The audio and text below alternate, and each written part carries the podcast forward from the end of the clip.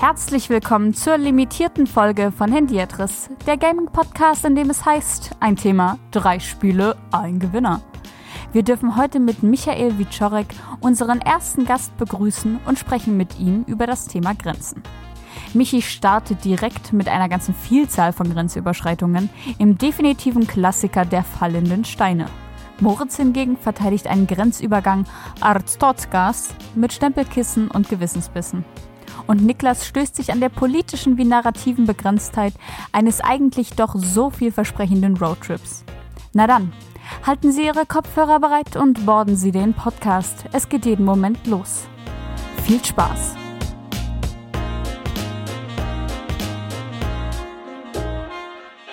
Herzlich willkommen bei Hendiatris. Wir dürfen euch heute wieder begrüßen mit einem neuen Thema und einem neuen Podcast-Host. Aber dazu gleich mehr. Mein Name ist Niklas. Ihr findet mich überall in den sozialen Medien als Niklas-Cook.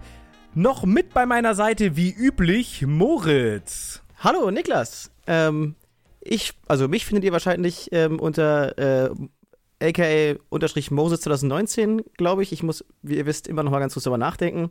Glaubt ähm, er, ja. Aber jetzt äh, schauen wir mal nicht weiter auf die Folter. Wen hast du uns denn heute mitgebracht? Und an der letzten Mikrofonseite der heutigen Hendiertris-Folge ist nicht der gute Sepp. Der kümmert sich um sein neugeborenes Kind. Viel Spaß dabei.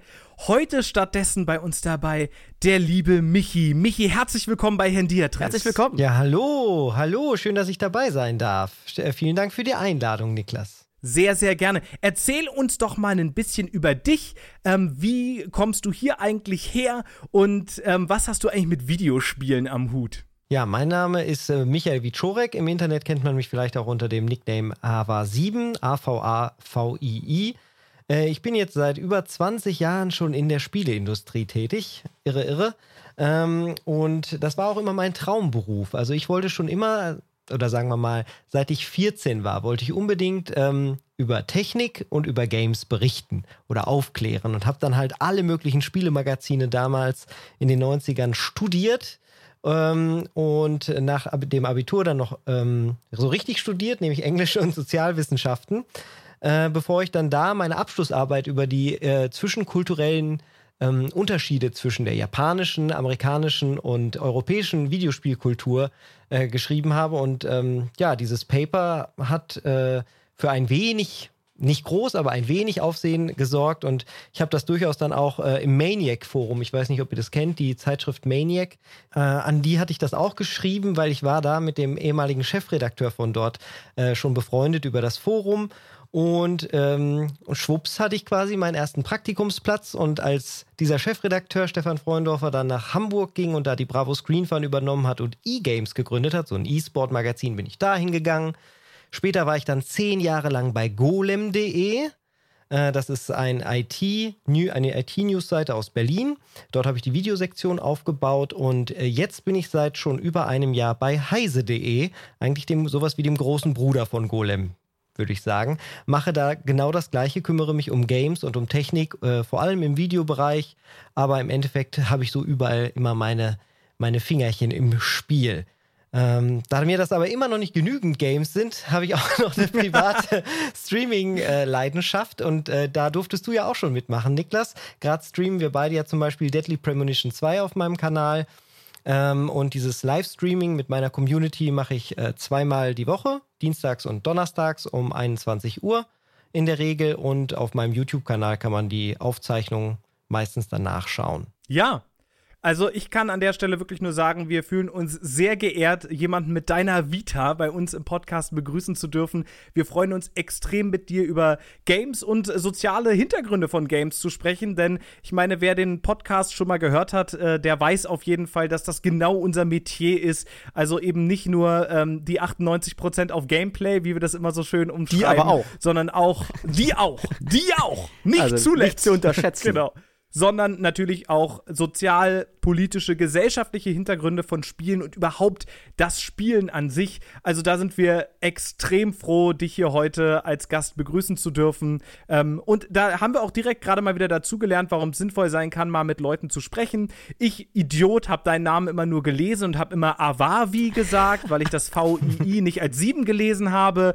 Also insofern, wer jetzt die letzte Folge gehört hat und, und sich denkt, wer ist denn dieser Ava 7? Äh, beim letzten Mal wurde doch Avavi angekündigt. Ja, das ist halt, weil ich offensichtlich römische Zahlen nicht lesen Das ist kann. aber auch Voll spannend ist, ich habe mir, ich habe es erst mit 7 gelesen, hatte aber dann von Niklas Avavi gehört und dachte ich, ja, das wird schon stimmen. Der wird es schon drauf das haben. Das ist auch beides okay. Avavi klingt doch auch ganz niedlich. Ich find's auch ganz cool. Das kommt ursprünglich von meinem Lieblingsspiel Final Fantasy 7. Da heißt ja die Rebellengruppe Avalanche und die 7 habe ich dann Oh. einfach halt aus dem Ding geklaut. Deswegen war es erst Avalanche 7.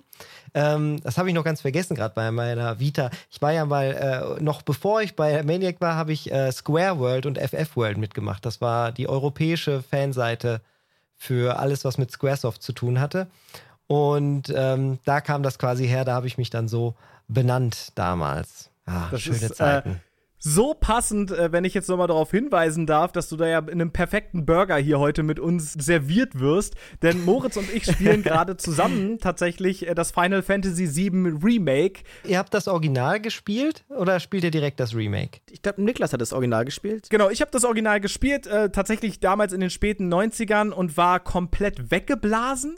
Ähm, das war, glaube ich, das, das muss man so sagen, das war damals ein Meilenstein, der kaum fassbar war. Ähm, zumindest habe ich das so empfunden als, als Kind. Moritz äh, kennt es tatsächlich gar nicht und das war für mich auch ein großer Reiz, das dann mit ihm zusammenzuspielen. Also ich ha- hatte ja mal kann ich ähm, verstehen. eins angespielt, äh, als ich noch ähm, mir vielleicht zu viele Spiele auf der Xbox gebrannt habe.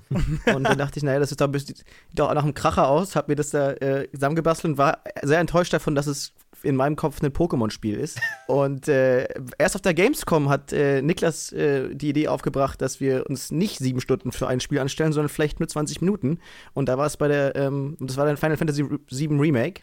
Und äh, das war ziemlich, ziemlich cool. Bin jetzt schon gespannt, was ihr dann zum Ende sagt. Da werden dann eure Erfahrungen sehr stark auseinandergehen. Das kann ich euch schon mal versprechen. Aber dazu kommen wir dann äh, bei einem anderen Podcast. Vielleicht wird es mal ein Thema für Select, Moritz. Das könnte ich mir ganz gut vorstellen. Heute haben wir aber eben äh, Michi als Gast da und der hat nicht nur seine Expertise mitgebracht, sondern auch ein Thema. Michi, was besprechen wir denn heute und warum eigentlich? Wir besprechen heute das Thema Grenzen. Grenzen in Videospielen, Grenzen um Videospiele, Grenzen, die vielleicht Videospiele eindämmen. Das Thema ist relativ unfassbar, vielleicht auf den ersten Blick, aber wenn man lange darüber nachdenkt, äh, denke ich, haben wir alle drei schöne Ansätze gefunden, äh, über Grenzen in Videospielen heute zu diskutieren. Ich muss sagen, es war diesmal interessanterweise so häufig, es ist so, dass wenn wir ein Thema besprechen oder ein Thema zum ersten Mal aufkommt, dass ich eher das Problem habe, dass mir zu viele Spiele einfallen und ich äh, das Ganze dann, haha, passt mal auf, eingrenzen muss. ähm, im, Im Gegensatz dazu war es diesmal wirklich andersrum. Ich habe äh, ein Spiel gehabt, das, äh, was wir alle so ein bisschen vor Augen hatten im ersten Moment, aber dazu reden wir später bestimmt noch mal ein bisschen. Ähm, aber darüber hinaus ist es mir relativ schwer gefallen, ähm, weswegen ich heute noch mal doppelt und dreifach gespannt bin, wie ihr zu den Spielen gekommen seid, die ihr mitgebracht habt. Michi, erzähl uns doch mal gleich, was du eigentlich für ein Spiel mitgebracht hast und wie du da drauf gekommen bist. Bin ich auch gespannt. Ja, ich habe ein Spiel mitgebracht, das ist äh, ein Nischentitel. Das kennt kaum jemand. Nie Nur gehört. für Konnoisseure. genau, ich weiß nicht, ob ihr schon mal davon gehört habt. Äh, das Spiel heißt Tetris.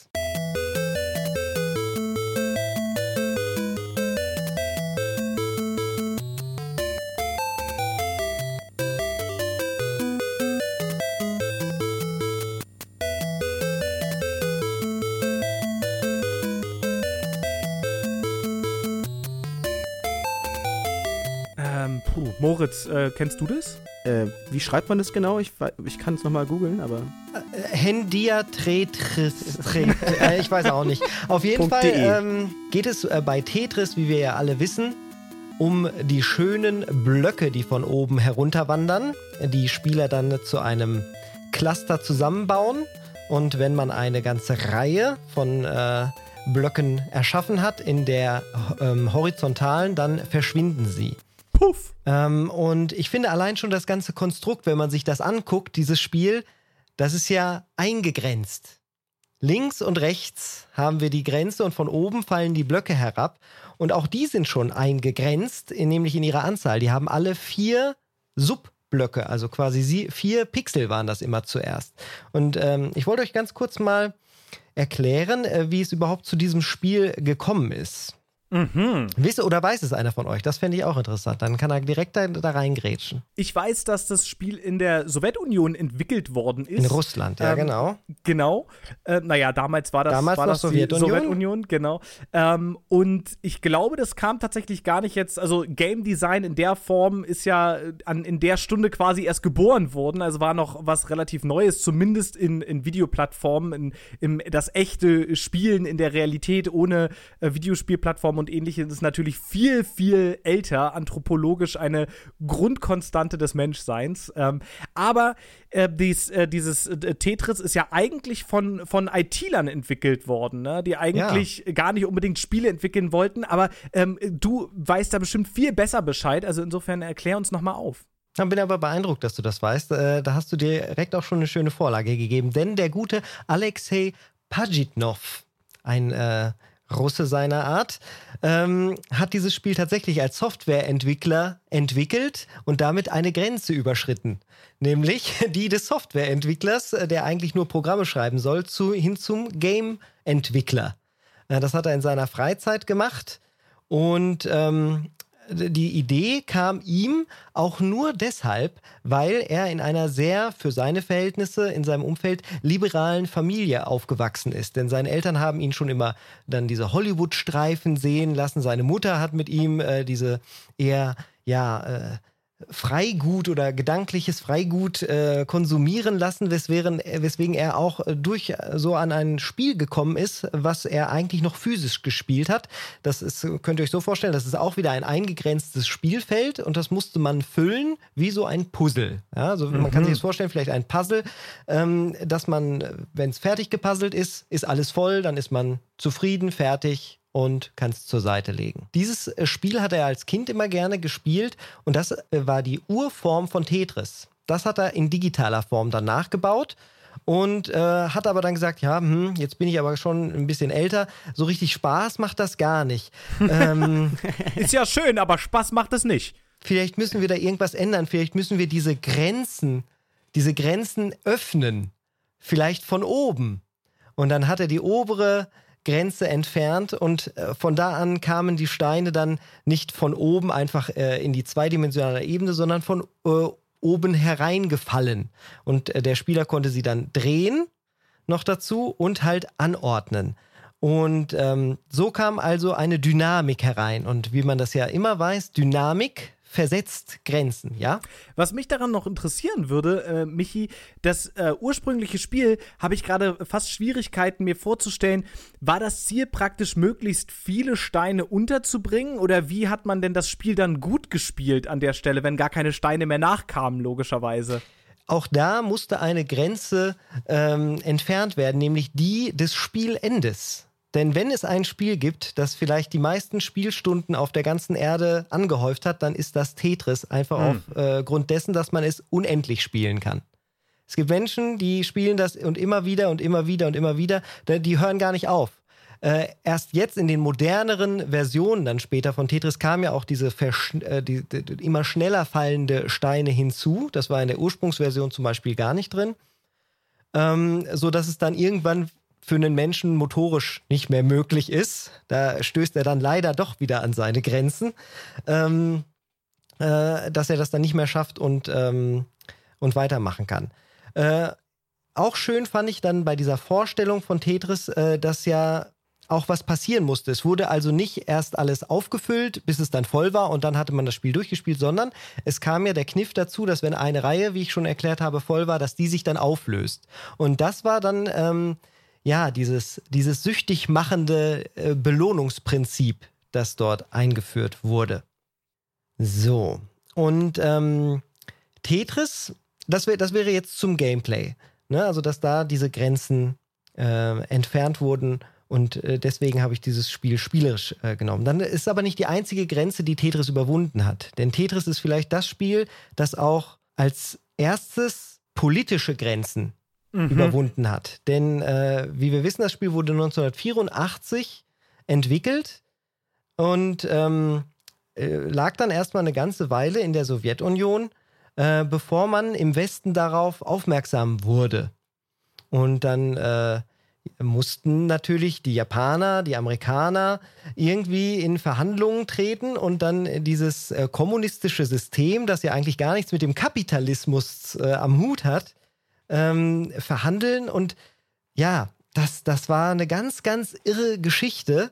Ähm, da wurden nämlich diese Lizenzen zu, zu, von Tetris, da wusste gar keiner, wem gehört das eigentlich so richtig. Der ähm, Alexei Pajitnov, der hat das natürlich entwickelt, aber er hat das in seinem äh, Büro gemacht, was aber natürlich Russland oder der Sowjetunion gehört. Und deswegen hat die Sowjetunion gesagt, das ist unser Spiel, das ist nicht, äh, das ist hier in der Zeit, in seiner Arbeitszeit entstanden. Ähm, deswegen haben wir die Rechte dazu. Deswegen konnte der gute Alexei da gar nichts machen. Das, das Konzept erinnert mich total an, ich glaube, IBM war, waren die ersten oder einer der ersten ähm, äh, Firmen, die das auch in, im Westen eingeführt haben, dass man ähm, also prozentual Arbeitszeit nehmen kann für eigene Projekte, ähm, aber im Gegenzug auch dann die Lizenzen zumindest stückweise abtritt an den Unternehmen. Und so sind, glaube ich, die Post-its entstanden.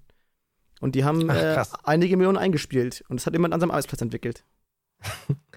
Apropos Plattform, ähm, das äh, Spiel wurde ja, glaube ich, auf so vielen Plattformen veröffentlicht, wie man sich das nur vorstellen konnte. Das kann man sich jetzt, wenn man die äh, Historie sich anguckt, fast gar nicht vorstellen, weil die Lizenzen so extrem eingegrenzt wurden und zerstückelt wurden.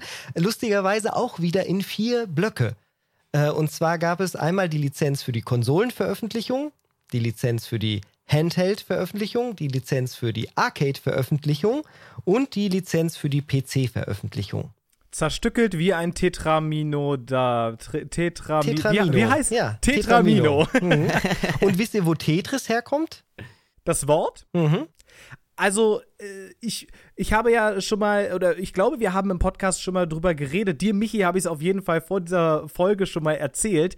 Ähm, unser Titel also der Titel dieses Post Podcasts kommt ja aus dem Griechischen ähm, und den, der heißt ja 1 durch 3, Hen Diatris und den gibt es eben auch in der Version 1 durch 4 und da heißt er Hen Diatetris. Da würde mich jetzt natürlich interessieren, könnte es sein, dass es aus dem griechischen 4 kommt, weil alle Tetris-Blöcke durch äh, vier Steine definiert sind? Ja, bist du ganz nah dran. Also Tetra heißt 4. Das ist die Vorsilbe, Und ne? ursprünglich hieß das Spiel aber nicht Tetris, sondern Tetra Tennis. so hat er das genannt. Und das ist äh, Tetris. Klingt auch viel besser, wenn man ehrlich ist. dann müsstet ihr dann äh, mit vier Leuten aber Hendia Tetra Tennis heißen. Das ist ja das Titel, also der geht ja runter, ne? Der also geht runter. Sehr eingängig. Ja. Top, den nehmen wir. Ähm, und ähm, dieses äh, äh, Tetra Tennis ähm, gab es zuerst für den IBM PC, aber Russland hat dann, wie gesagt, angefangen, die Lizenzen ähm, mal dahin zu verkaufen. Äh, zuerst, glaube ich, äh, was war das? Ein, ein Ungar, der hat sich die Lizenz für den IBM-PC erst ähm, geholt. Aber ich will da jetzt auch nicht zu viel drüber schwafeln. Dafür gibt es äh, genügend Sachen und Historien über Tetris. Darum soll es jetzt nicht gehen. Es geht ja um die Grenzen. Und ähm, ich wollte gerade auf diese politische Ebene zu sprechen kommen. Denn da wurde, wie gesagt, Russland auf einmal eingebunden in ein in ein Kommerzsystem, in ein, ein System des, äh, des Handels, da, wo sie eigentlich gar nicht ähm, dran gewöhnt waren. Aber sie haben gesehen, da gibt es jede Menge, Menge, Geld zu machen. Also müssen wir gucken, wie wir das am besten auf, aufteilen. Und da gab es ja ein riesiges Gerangel äh, um diese Lizenz und dann wurden wieder Grenzen über, äh, über, über, überschritten diesmal, nämlich die Grenzen der Legalität. Oh, jetzt äh, bitte alle unter 18-Jährigen für die nächsten Sekunden. Nein, so schlimm wird es schon nicht werden. ich habe schon Xbox-Spiele gebrannt, also. es geht im Endeffekt darum, dass dieses Spiel schon vorher, bevor man überhaupt sich wirklich sicher sein konnte, ob man die Lizenz wirklich hatte, und auch weil die Völker Völkerverständigung Schwierigkeiten hat. Also da kam ein Japaner, der wollte dann mit denen sprechen. Unter anderem halt ja, ging das Spiel dann ja auch äh, in Nintendos Hand für den Gameboy später. Dann wurde mit IBM, mit dem Ungar, wie gesagt, geredet. Äh, in Amerika äh, gab es natürlich auch großes Interesse von Seiten, an Seiten, äh, äh, von Seiten von Atari. Und äh, die hatten zum Beispiel dann das, die, die NES-Version, die NES-Cartridge dann 88 schon auf den Markt gebracht, ohne dass sie wirklich die Lizenz für die Konsolenversion von Tetris besaßen. Später kam dann äh, Nintendo und hat gesagt, nee, guck mal hier, wir haben in Wirklichkeit die Konsolenlizenz äh, und wir dürfen das machen. Und dann wurden diese ganzen gedruckten äh, und, und fertiggestellten Module mussten dann zerstört werden. Das ist jetzt ein großes Sammlerstück, die Tetris-Version von dem Atari-Subunternehmen Tengen ähm, wenn man die besitzt, die ist schon einige äh, Dollar wert heutzutage. Ähm, von daher äh, finde ich das auch eine ganz, ganz faszinierende äh, Grenzüberschreitung, äh, die da äh, stattgefunden hat. Also wir haben einmal das Gameplay, wir haben die politische Ebene und auch die Grenze der Legalität. Ich bin dann einfach mal so frei, ähm, wenn, wenn du sozusagen erstmal mit deiner beeindruckenden historischen Zusammenfassung äh, fertig bist, würde ich vielleicht sogar noch eine weitere Grenze hinzufügen. Oh, ist es die Grenze der Spielerschaft? Denn die hatte ich auch noch auf meiner Liste. Ich war noch gar nicht fertig.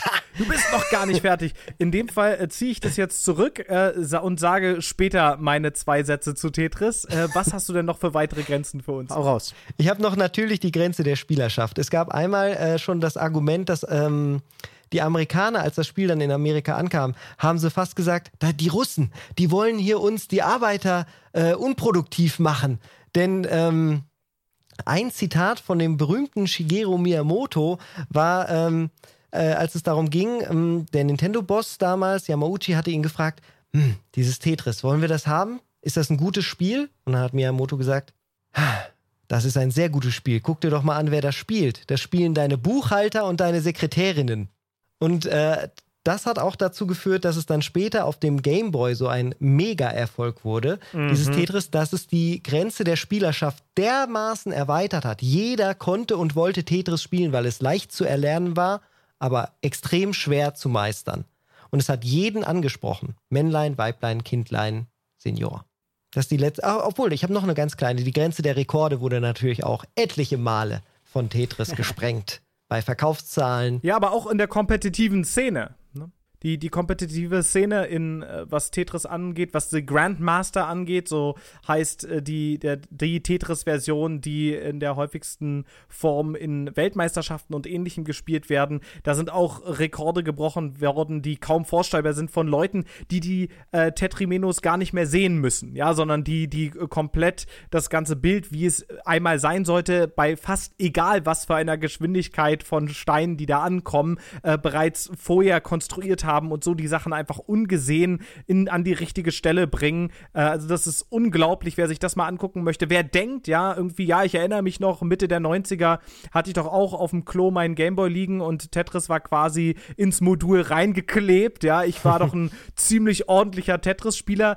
Schaut euch mal die äh, Jungs und Mädels an, die das tatsächlich richtig gut können. Da bleibt euch die Spucke weg. Ich habe letztens mal so ein Finale, Finale gesehen und da war der, der Gewinner irgendwie ein 16-Jähriger. Also, das fand ich irgendwie auch nochmal äh, abgefahren, dass es kein. Also, ich hätte mir so vorgestellt, dass es irgendwie jemand ist, der irgendwie 40 oder 50 ist, damit aufgewachsen ist, irgendwie sein ganzes Leben gezockt hat, aber äh, der war letztes Jahr dann einfach, also zum letzten, zu dem Zeitpunkt 16 Jahre alt. Das ist schon eine dicke Ansage. Ja, und Tetris äh, wird ja auch auf jede aktuelle Plattform immer noch portiert. Es ist das meist portierteste Spiel der ganzen Welt. Es ist auf fast allen Plattformen. Also mir würde fast keine einfallen, wo nicht äh, zumindest ein Tetris-Klon oder irgendeine Version von Tetris lauffähig gemacht wurde. Wahrscheinlich dich gefolgt von Doom, was ja natürlich auch Ganz auf jeder genau. digitalen Waschmaschine heute läuft.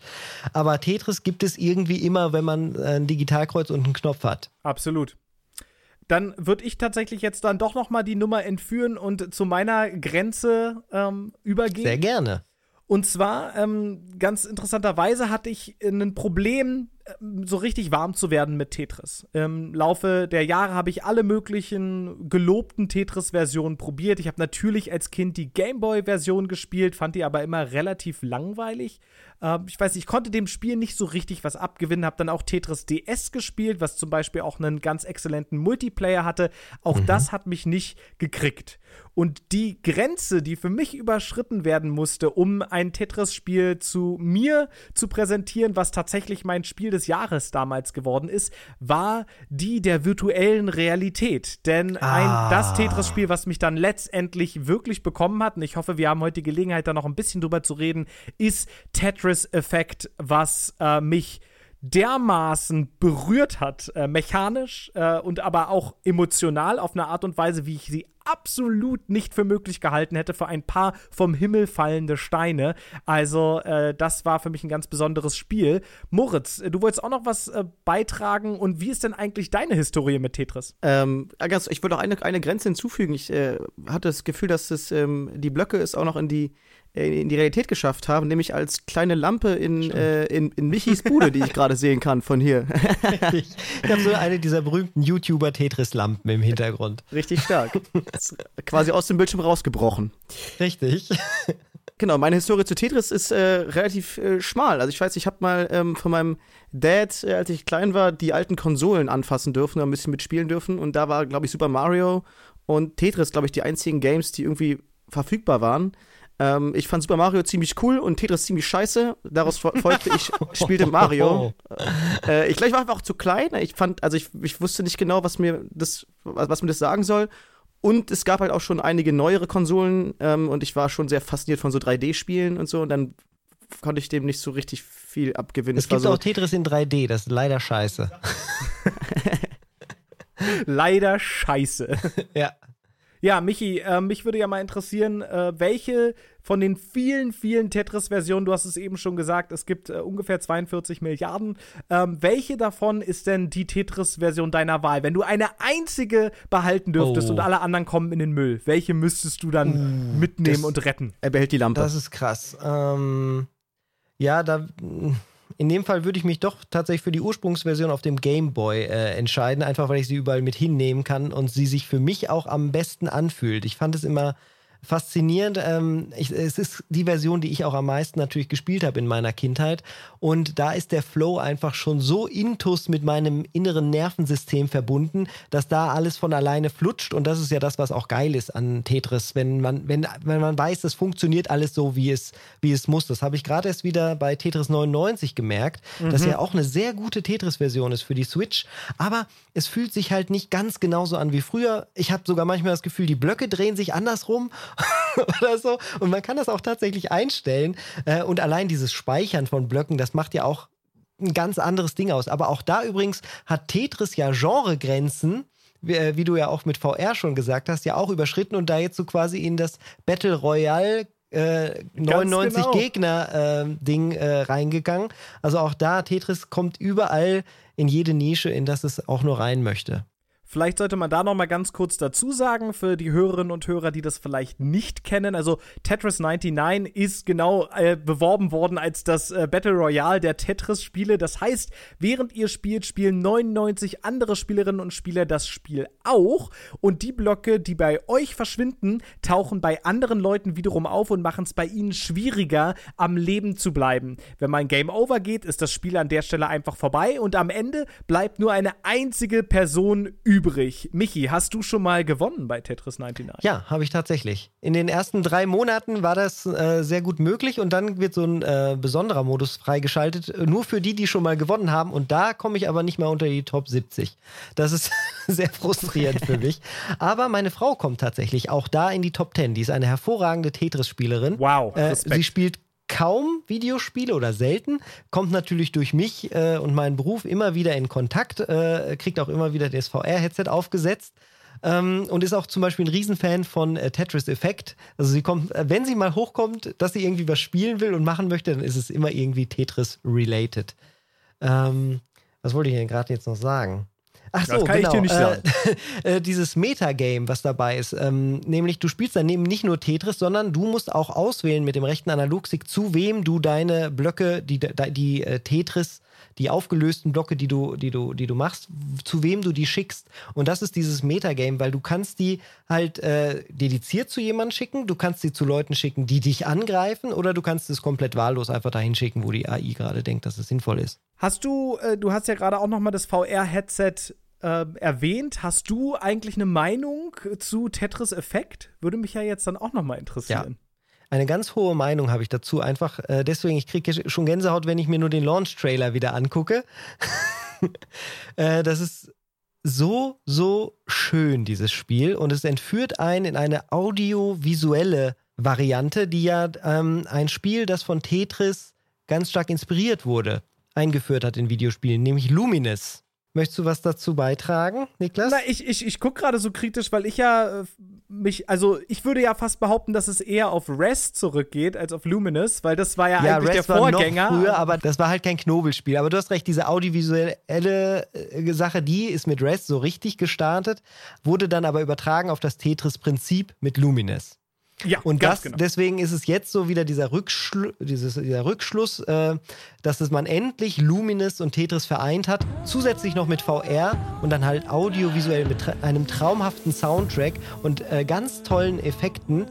Äh, Sprites, da alleine, also man, man spiel, er spielt sich da dann ähm, in, in äh, Tetris Effekt zum Beispiel Effekte wie eine trommelnde Ureinwohnerbande am Lagerfeuer und es wird immer mehr und es, es geht zu einem richtigen Hiatus hoch.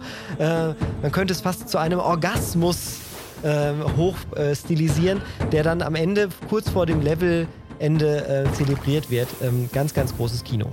Und ich glaube, was man dazu wirklich dazu sagen muss, und das ist, glaube ich, die Kombination, die dieses Spiel so ausmacht oder für mich so ausgemacht hat. Also, das Spiel hat mich tatsächlich stark emotional gemacht. Wie kann man Mhm. sich das Ganze vorstellen? Man ist in einer VR-Umgebung, also kann sich umgucken, virtuelle Realität, und in der Mitte davon schwebt ein Tetris-Board. Und da fallen eben die Steine runter und man spielt eben erstmal nur ganz normal Tetris. Und das fängt ruhig an, genau wie auch der Soundtrack ruhig anfängt. Das, was drumherum ist, seien es Delfine, die im Wasser äh, schwimmen, seien es Mühlen, die ihre Räder drehen. Und es fängt langsam an. Der Soundeffekt ist auch angepasst. Das heißt, wenn ich meine Steine drehe, dann passt der Sound äh, von den drehenden Steinen genau in die Musik mit rein. Es ist genau wie Michi eben schon meinte, ein audiovisuelles Erlebnis. Und was ist eigentlich der Tetris-Effekt, nachdem das Spiel benannt ist? Das ist ein Effekt, bei dem es darum geht, dass man in eine Konzentrationsform mit dem Spiel Tetris kommen kann, die komplett fokussiert ist. Das heißt, mein Gehirn konzentriert sich nur noch darauf, diese Steine richtig zu sortieren, funktioniert nur noch auf dieser ähm, Form von Vorstellungskraft, denn das ist ja die, die ich brauche, um diese 3D-Körper zueinander zu bewegen. Ähm, also 3D ist in dem Fall ein bisschen falsch, aber um, um räumliche Vorstellungskraft handelt es sich da. Und alles andere blendet mein Gehirn aus. Und Tetris Effekt, das Spiel, baut darauf, genau diesen Effekt zu nutzen, um gleichzeitig mich dann mit einem audiovisuellen er äh, Erlebnis zu bestrahlen, also mit, mit Bildern und mit Sound und mit Musik, die dann im Einklang gemeinsam ein unfassbares Erlebnis wirklich darstellen. Und ich äh, hatte, glaube ich, im Podcast es sogar schon mal erzählt, dass es bei mir zu der krassen Situation geführt hat, dass ich zum ersten Mal in meinem Leben wirklich auch ambitioniert Tetris gespielt habe und so gut wie noch nie. Ich habe Tetris, äh, ich habe Level überstanden, von denen ich vorher noch nicht mal gewagt hätte zu denken, dass ich sie jemals spielen könnte und gleichzeitig hoch emotional war und beim Tetris-Spielen unter meiner VR-Brille langsam nichts mehr sehen konnte, weil ich heulen musste, weil es mich so wirklich tief getroffen hat, aber auch so eine katharsischen Effekt hat, äh, kathartischen Effekt hatte. Also ähm, ich war wirklich völlig ähm, von den Socken gerissen und es war, wie gesagt, obwohl es ein uraltes äh, kleines Puzzlespiel ist, in Anführungszeichen, das Spiel, was in dem Jahr, ich glaube 2017 kam es raus, aber relativ spät im Dezember irgendwie so rum, war mein absolutes Spiel des Jahres 2017. Schön. Das ist einfach nur eine sehr schöne Geschichte, die du da erzählt hast. Das ist und sehr passend und schön beschrieben. Anscheinend ist es ein krasses Spiel zu sein, auf jeden Fall. Ich bin gespannt. Ja. Also würde ich mir gerne mal, mal bei Niklas angucken. Ich wollte gerade sagen, wenn du das nächste Mal bei mir bist, dann bekommst du das Headset auf und dann lasse ich dich eine Stunde alleine und dann bringe ich wichtig. Taschentücher mit. Ganz genau. Wichtig ist alleine, äh, das ist eine ganz individuelle, ein ganz individuelles Erlebnis und da braucht man auch Zeit für. Das jetzt klar, kann man das auch mal eben anmachen, aber äh, richtig in den Flow und den Tetris-Effekt erlebt man erst, wenn man da so einmal drin ist. Aber ich würde auch sagen, den gleichen Tetris-Effekt hatte man auch schon durchaus auf de mit dem Gameboy, mit der Dudelmusik aus Russland.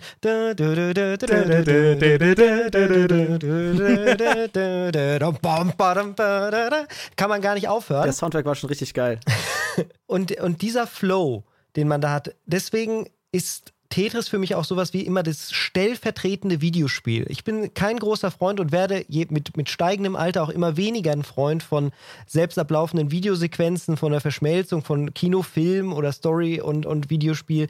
Ich finde, wenn Gameplay, das macht unser Medium aus. Und Tetris ist halt pures Gameplay, gewürzt mit den audiovisuellen Hilfsmitteln, aber halt nicht der, also Handlung oder sowas, braucht es dafür nicht. Am Ende geht es, kommt es immer aufs Gameplay an und ob ein Spiel Spaß macht, hat damit zu tun, was ich ähm, mit meinen Händen oder wie auch immer, Eingabegeräten ähm, mache und ob das mir und was mir das quasi zurückgibt. Das ist das Wichtige. Und das macht kaum ein Spiel so gut wie Tetris. Und der Tetris-Effekt ist übrigens tatsächlich sogar auch als medizinisches, also vor allem im, in der Psycho, ähm, Psychoanalyse und äh, äh, bei Menschen, die psychologische Probleme, vor allem Traumata haben, wird Tetris benutzt, um äh, den Leuten zu helfen, ihr Trauma zu verarbeiten.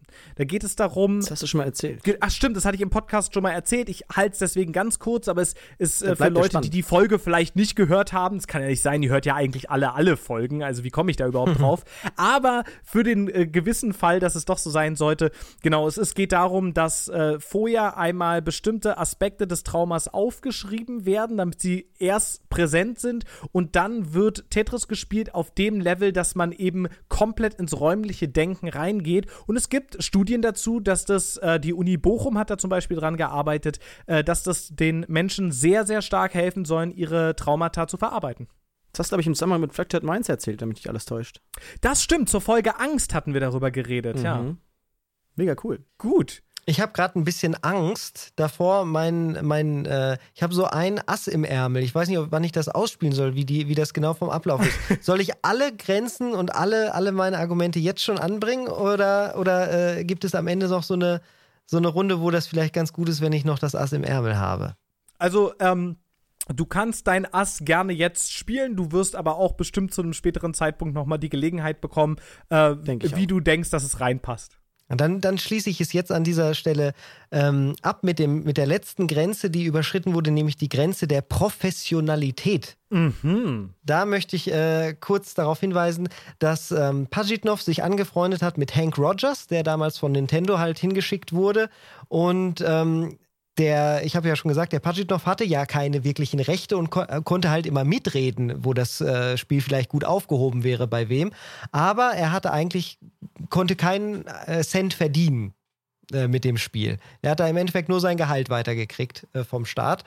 Und, ähm, aber er hatte sich, wie gesagt, mit diesem Hank Rogers angefreundet und ähm, erst viel, viel später, nämlich, ähm, ich glaube, in den 90ern, hat er dann mit dem äh, Hank Rogers eine, die Tetris Company gegründet, äh, ist äh, nach Amerika ausgewandert und äh, kriegt seitdem, ähm, nachdem dann Russland ihm die Lizenz quasi an diese Tetris Company äh, verkauft hat, seitdem bekommt er auch Geld und das hat er alles dieser Freundschaft zu verdanken, als er sich während dieser Verhandlungen ähm, zu der, zu, in den 80ern ähm, als er sich da angefreundet hat, äh, quasi aufgebaut hat. Das war natürlich nicht sehr professionell, weil es war, da, da, da wurden auch unter anderem dann äh, Sachen gemacht wie, ja, okay, dann gibt es doch noch die Handheld-Lizenz, die sich dann vielleicht Nintendo schnappen kann und so kam auch überhaupt dieser ganze Atari-Nintendo-Clinch äh, äh, in die Gänge. Ähm, das ging alles nur, weil da ganz schön unter der Hand geschachert wurde. Absolut faszinierend. Äh, ein hammerstarker Einstieg in das Thema. Und jetzt äh, stellen wir schon fest, Michi hat ungefähr 75 Grenzen abgehakt in seinem Spiel. Und trotzdem, und trotzdem war das Thema Grenzen bei uns intern immer eigentlich mit einem anderen Spiel verknüpft. Oh ja. Und wie kann denn jetzt ein Spiel noch präsenter gewesen sein zu dem Thema als Tetris? Die Frage beantwortet uns jetzt Moritz. Ja, ähm, ich habe euch erstmal eine kleine Geschichte aus, äh, aus der jüngeren Vergangenheit mitgebracht. Nämlich an den, also spielen wir jetzt mal kurz zurück an den Anfang von Corona. Ähm, mhm. Hier in Berlin stiegen langsam die Fallzahlen. Ich war so naja, unsicher, hatte aber einen teuren Urlaub nach London gebucht und habe ihn, äh, also ich glaube, jetzt retrospektiv war es das nicht die beste Entscheidung, aber ähm, zu dem Zeitpunkt, glaube ich, konnte man die Entscheidung noch so treffen. Bin also nach London geflogen. Und ähm, auch in London war das Thema irgendwie dann äh, einigermaßen interessant. Äh, vor allem wurde, war sehr klar und sehr schnell klar, dass äh, die Frage, ob wir zurückkommen, gar nicht so, gar, nicht so geklärt ist. Ja, ob wir die Grenze ähm, von England nach Deutschland wieder übertreten dürfen. So, also übertreten dürfen wir es wahrscheinlich schon, aber ob der Flug fliegt und uns mitnimmt, so. Ähm, da war die Angst natürlich groß, weil in Berlin hat, während ich in London war, alles geschlossen. Komplett. Ähm, in London war noch bis zum letzten Abend alles offen. Ähm, meinem letzten Abend habe ich in der Kneipe noch die, die Rede von, äh, von, von Captain Boris äh, äh, gehört, der meinte, die Pubs schließen jetzt. Mhm. Natürlich nichts geschlossen, aber ähm, theoretisch hätten sie es äh, gesollt. Ja. Ähm, und wir sind am nächsten Tag zum Flughafen, ähm, stehen in der Schlange, natürlich auch alle ohne Mundschutz. Ähm, läuft auch alles ganz gut. Und äh, vor uns wurde die Schlange irgendwie nicht kürzer, also, die, also wurde kürzer, aber sie, sie, einige Leute gingen nach links. So, dann habe ich gefragt, was ist da los? Äh, wir also gehen, gehen weiter nach vorne und irgendwann habe ich auf deren Pässen gesehen, ähm, dass es australische Pässe waren. Mhm. Also kein Pass der EU. Ähm, daraus folgte nach den neuen Bestimmungen, äh, dass sie nicht mitfliegen dürfen. So, das war zum Zeitpunkt der Buchung des Flugs zwar noch nicht klar, aber mittlerweile war es so. Das heißt, die mussten in London bleiben. So. Und im Grunde ist genau da das passiert, was bei Papers, Please gelegentlich passiert.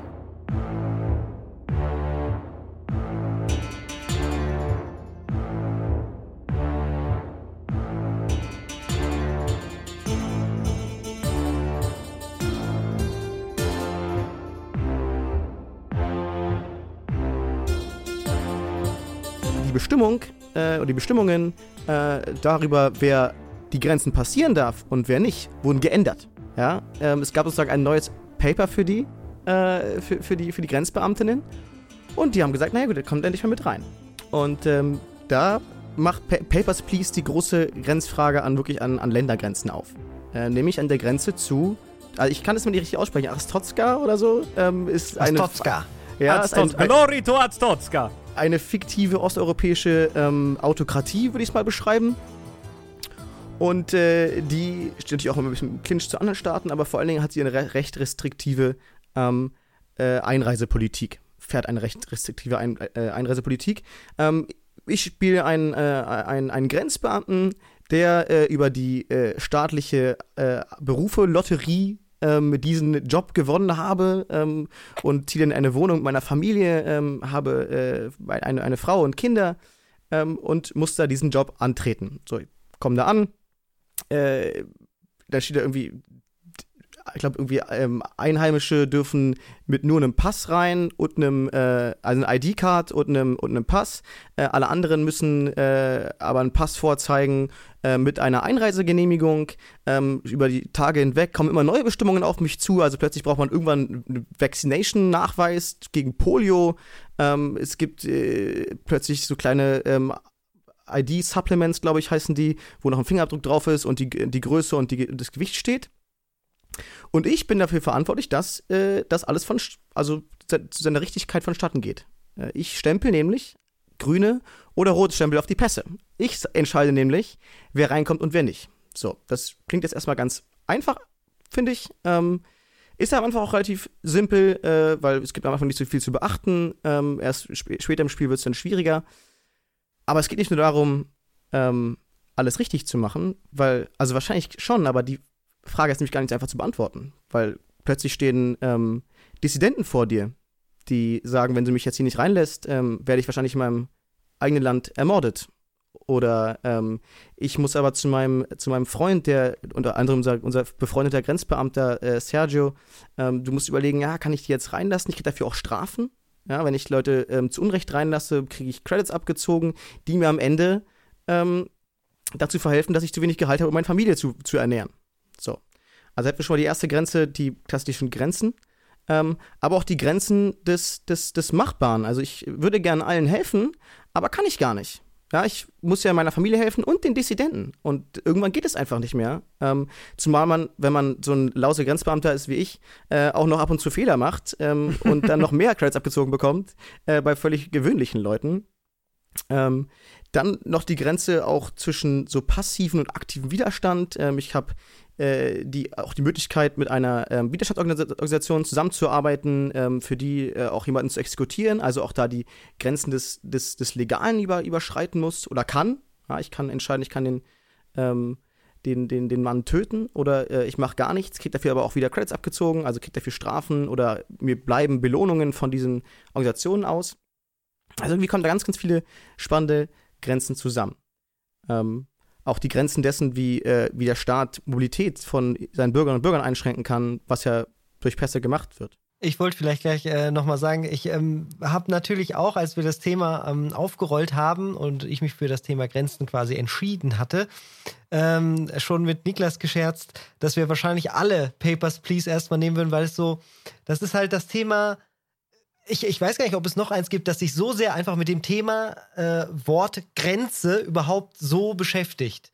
Man hat halt die äh, Landesgrenze, man ist auch noch Grenzbeamter und es geht darum, wirklich die Menschen über die Grenze zu lassen und man ist permanent am Limit, während man da im Job ist. Also es ist wirklich so richtig on the nose, das ist das Thema Grenze. Da denke ich sofort direkt an Papers, Please. Ja. ja, absolut. Ich meine, vielleicht kann man noch mal auch zur internen Historie des Podcasts sagen. Wir hatten nämlich immer den Running Gag, ähm, also gemeinsam noch mit unserem dritten Mann. Äh, liebe Grüße an Sepp, der gerade zu Hause sitzt und äh, hoffentlich seine kleine Tochter in den Schlaf wiegt oder ähnliches. Ähm, wir hatten gemeinsam zu dritt immer den, den Joke, dass wir das Thema Grenzen ganz toll finden und nie machen können, weil wir dann in einer fiesen Schlammschlacht um uns um äh, Papers, Please irgendwie bekämpfen müssten gegenseitig richtig. Moritz. Ja, auf jeden Fall. Ich finde das, äh, aber umso mehr freue ich mich, dass ich das jetzt nehmen konnte, dass mir das zugebilligt wurde. Ähm, mir ist auch aufgefallen, welche Grenzen es bei mir einfach ähm, äh, überschritten hat oder vielleicht auch einfach Grenzen aufgezeigt haben, nämlich meiner Aufmerksamkeit und meiner Konzentration. Ähm, mhm. Dadurch, dass man nämlich immer vor diesem Bumm, Bumm, Bumm, also diesen relativ äh, langsamen und monotonen ähm, Soundtrack ähm, und dieser immer babla, wieder gleichen babla, babla. Arbeit, also ich, genau, blablabla, genau, ähm, und immer wieder das, ich mache eigentlich immer die ganze Zeit das Gleiche. Die ganze, ganze Zeit, stundenlang mache ich, mach ich im Grunde das Gleiche, nämlich Pässe stempeln.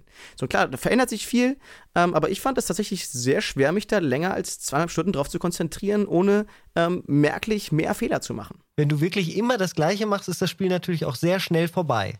Das ist ja ein Spiel, das, das äh, zwar linear aufgebaut ist, aber so gewisse Abzweigungen hat, die halt passieren und abhängig sind von deiner Performance. Und wenn du halt jeden immer reinlässt, dann ist, glaube ich, an Tag drei schon spätestens, äh, frühestens. Dann ist relativ schnell Schluss, äh, Schluss, weil die Kohle nicht reicht. Genau, die Kohle reicht nicht oder beziehungsweise du wirst gefeuert, weil du halt irgendwie Terroristen ins Land gelassen hast und da Bomben geschmissen werden. ja, man könnte vielleicht dazu noch erwähnen, dass das äh, Spiel insgesamt 20 verschiedene Enden hat. Mhm. Ähm, dazu wird Moritz bestimmt noch was sagen, nehme ich mal an. Mich würde ja interessieren, ich persönlich habe das Spiel auch gespielt. Michi hat es, glaube ich, auch gespielt. Was war denn das erste Ende, was ihr bekommen habt? Ich gehe direkt vorne weg. Bei mir sind alle verhungert. oh nein. Ja. Das tut mir sehr leid, Michi. Das ist kein Problem. Ich habe von vorne angefangen. Hatte eine neue Familie. so einfach geht das. Eine neue Pixelfamilie gekauft. Ähm, ja, ich, ich, ich hatte leider zu viele Schulden ähm, und wurde dann eingeknackt, äh, so lange bis ich meine Schulden bezahle. Äh, aber leider hat das Spiel keine Option offen gelassen, diese Schulden zu bezahlen, also musste ich äh, ein, zwei Tage zurückgehen. Äh, das war Ende 3 oder sowas hieß es, oder vielleicht war es auch Ende 1. Ähm, Niklas, was ist dein erst? Mein erstes Ende war das, äh, ich glaube, Rifle-Ending äh, heißt es tatsächlich. Ähm, ich habe relativ schnell im Spiel beschlossen, dass die, ähm, die revolutionäre Gruppe, die sich bildet und die versucht, mich als Grenzbeamten auch auf ihre Seite zu ziehen, mhm. dass ich die sehr spannend fand. E äh, Eizig als ja. sowas in der Richtung. Ähm, und ich wollte einfach auf jeden Fall wissen, wie es mit denen weitergeht und habe äh, mich schlussendlich dazu entschieden, moralisch oder nicht, all ihre Forderungen umzusetzen. Und die endete damit, dass ich ähm, mir, mir gesagt wurde, es würde an dem heutigen Tag, der war dann relativ gegen Ende, eine Gelegenheit geben, eine Person ähm, zu erschießen, eine Person in Rot ähm, die angeblich sehr, sehr gefährlich sei und die äh, sozusagen Counterintelligence gegen diese Gruppe, die ich bis dahin unterstützt hatte, im Land ähm, antreten sollte.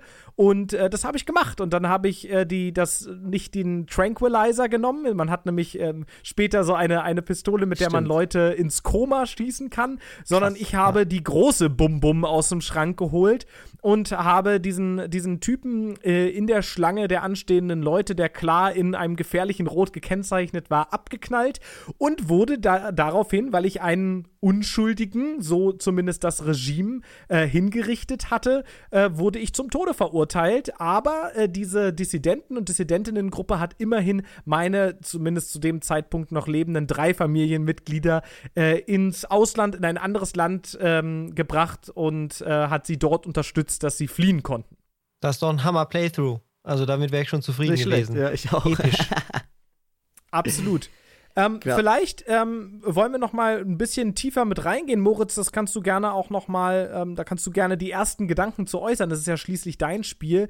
Ähm, wie würdest du denn, also beschreib doch noch mal so ein bisschen die Mechaniken und den Aufbau des Spiels. Äh, ich würde da nämlich tatsächlich gerne auch noch ein bisschen ins Gespräch kommen zu. Genau, ich hätte offenbar noch vor, dass wir einmal über die Mechaniken sprechen, aber auch nochmal vielleicht über Pässe an sich, fände ich nochmal ganz interessant. Mhm. Ich hatte da mal ein Seminar ähm, zu, das glaube ich einfach Genealogie der Grenzen, da haben wir ganz uns, uns viel über Pässe unterhalten, da ist mir erstmal klar geworden, was ein Pass eigentlich ist und dass es die noch gar nicht so lange gibt.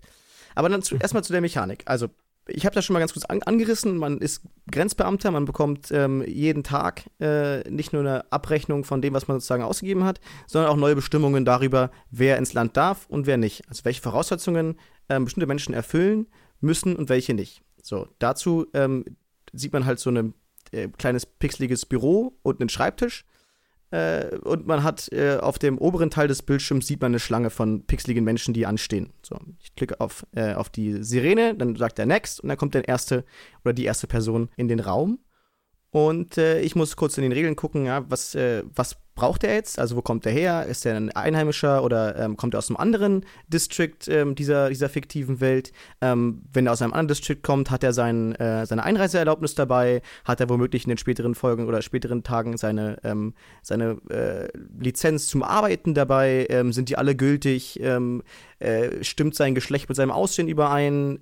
solche, also ganz viele Fragen muss man einfach stellen, ob das, das alles fand ich übrigens extrem kritisch. Da möchte ich, ich auch extrem, genau. Das, da können wir gleich mal reden reden und über die Scans danach. Ich wollte auch eigentlich direkt reinladen, das ist das Schwierigste, das Geschlecht irgendwie zu verstehen äh, bei diesen komischen pixeligen Bildern. Genau, also dazu war ich ganz genau, sie sind sehr, sehr pixelig. Ähm, ich mochte auch die Art und Weise immer nicht, aber wenn, wenn, wenn du schon zwei Warnings bekommen hast, dann ähm, und dann der nächste einen Credit kostet, habe ich mich auch dazu hinreißen lassen, das mal zu überprüfen.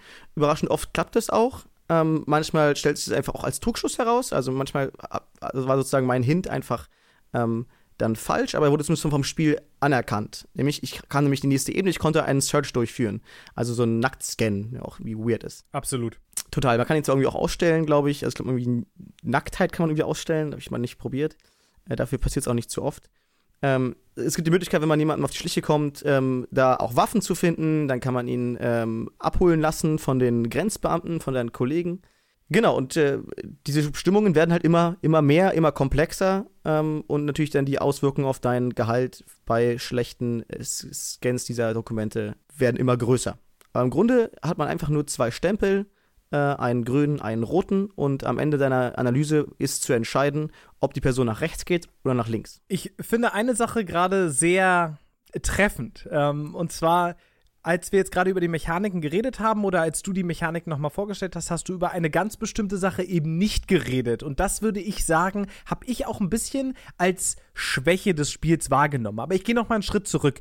Ich habe äh, vor ein paar Tagen auf unserem neu geschaffenen Twitch-Kanal ähm, Hendiatrispod, also Twitch TV slash Hendiatrispod. Da werden wir in äh, Zukunft immer mal wieder auch die Spiele, die wir dann im Podcast vorstellen, streamen und äh, auch da schon mal ein paar erste Schön. Gedanken dazu äußern. Also da seid ihr dann herzlich eingeladen, mit einzuschalten.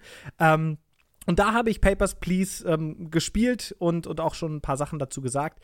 Und eine weitere mechanische Ebene, du hast es vorhin schon mal ganz kurz erwähnt, ist die Familie. Na? Also nach der Arbeit, nachdem die Pässe fertig kontrolliert sind, geht man nach Hause und überlegt, wie setze ich denn mein Geld ein. Und ich habe das insofern ein bisschen als Schwäche erlebt, da würde mich total euer Eindruck dann auch interessieren, als dass ich nicht wirklich einen Bezug dazu meiner virtuellen Familie aufbauen konnte. Also da wurde mir dann gesagt, oh ganz schlimm, äh, dein Sohn Sohn ist krank. Das wurde mir gezeigt, indem dann da eben ein Kreis um das Wort Sohn äh, gezogen wurde und dann stand da dran, der ist krank.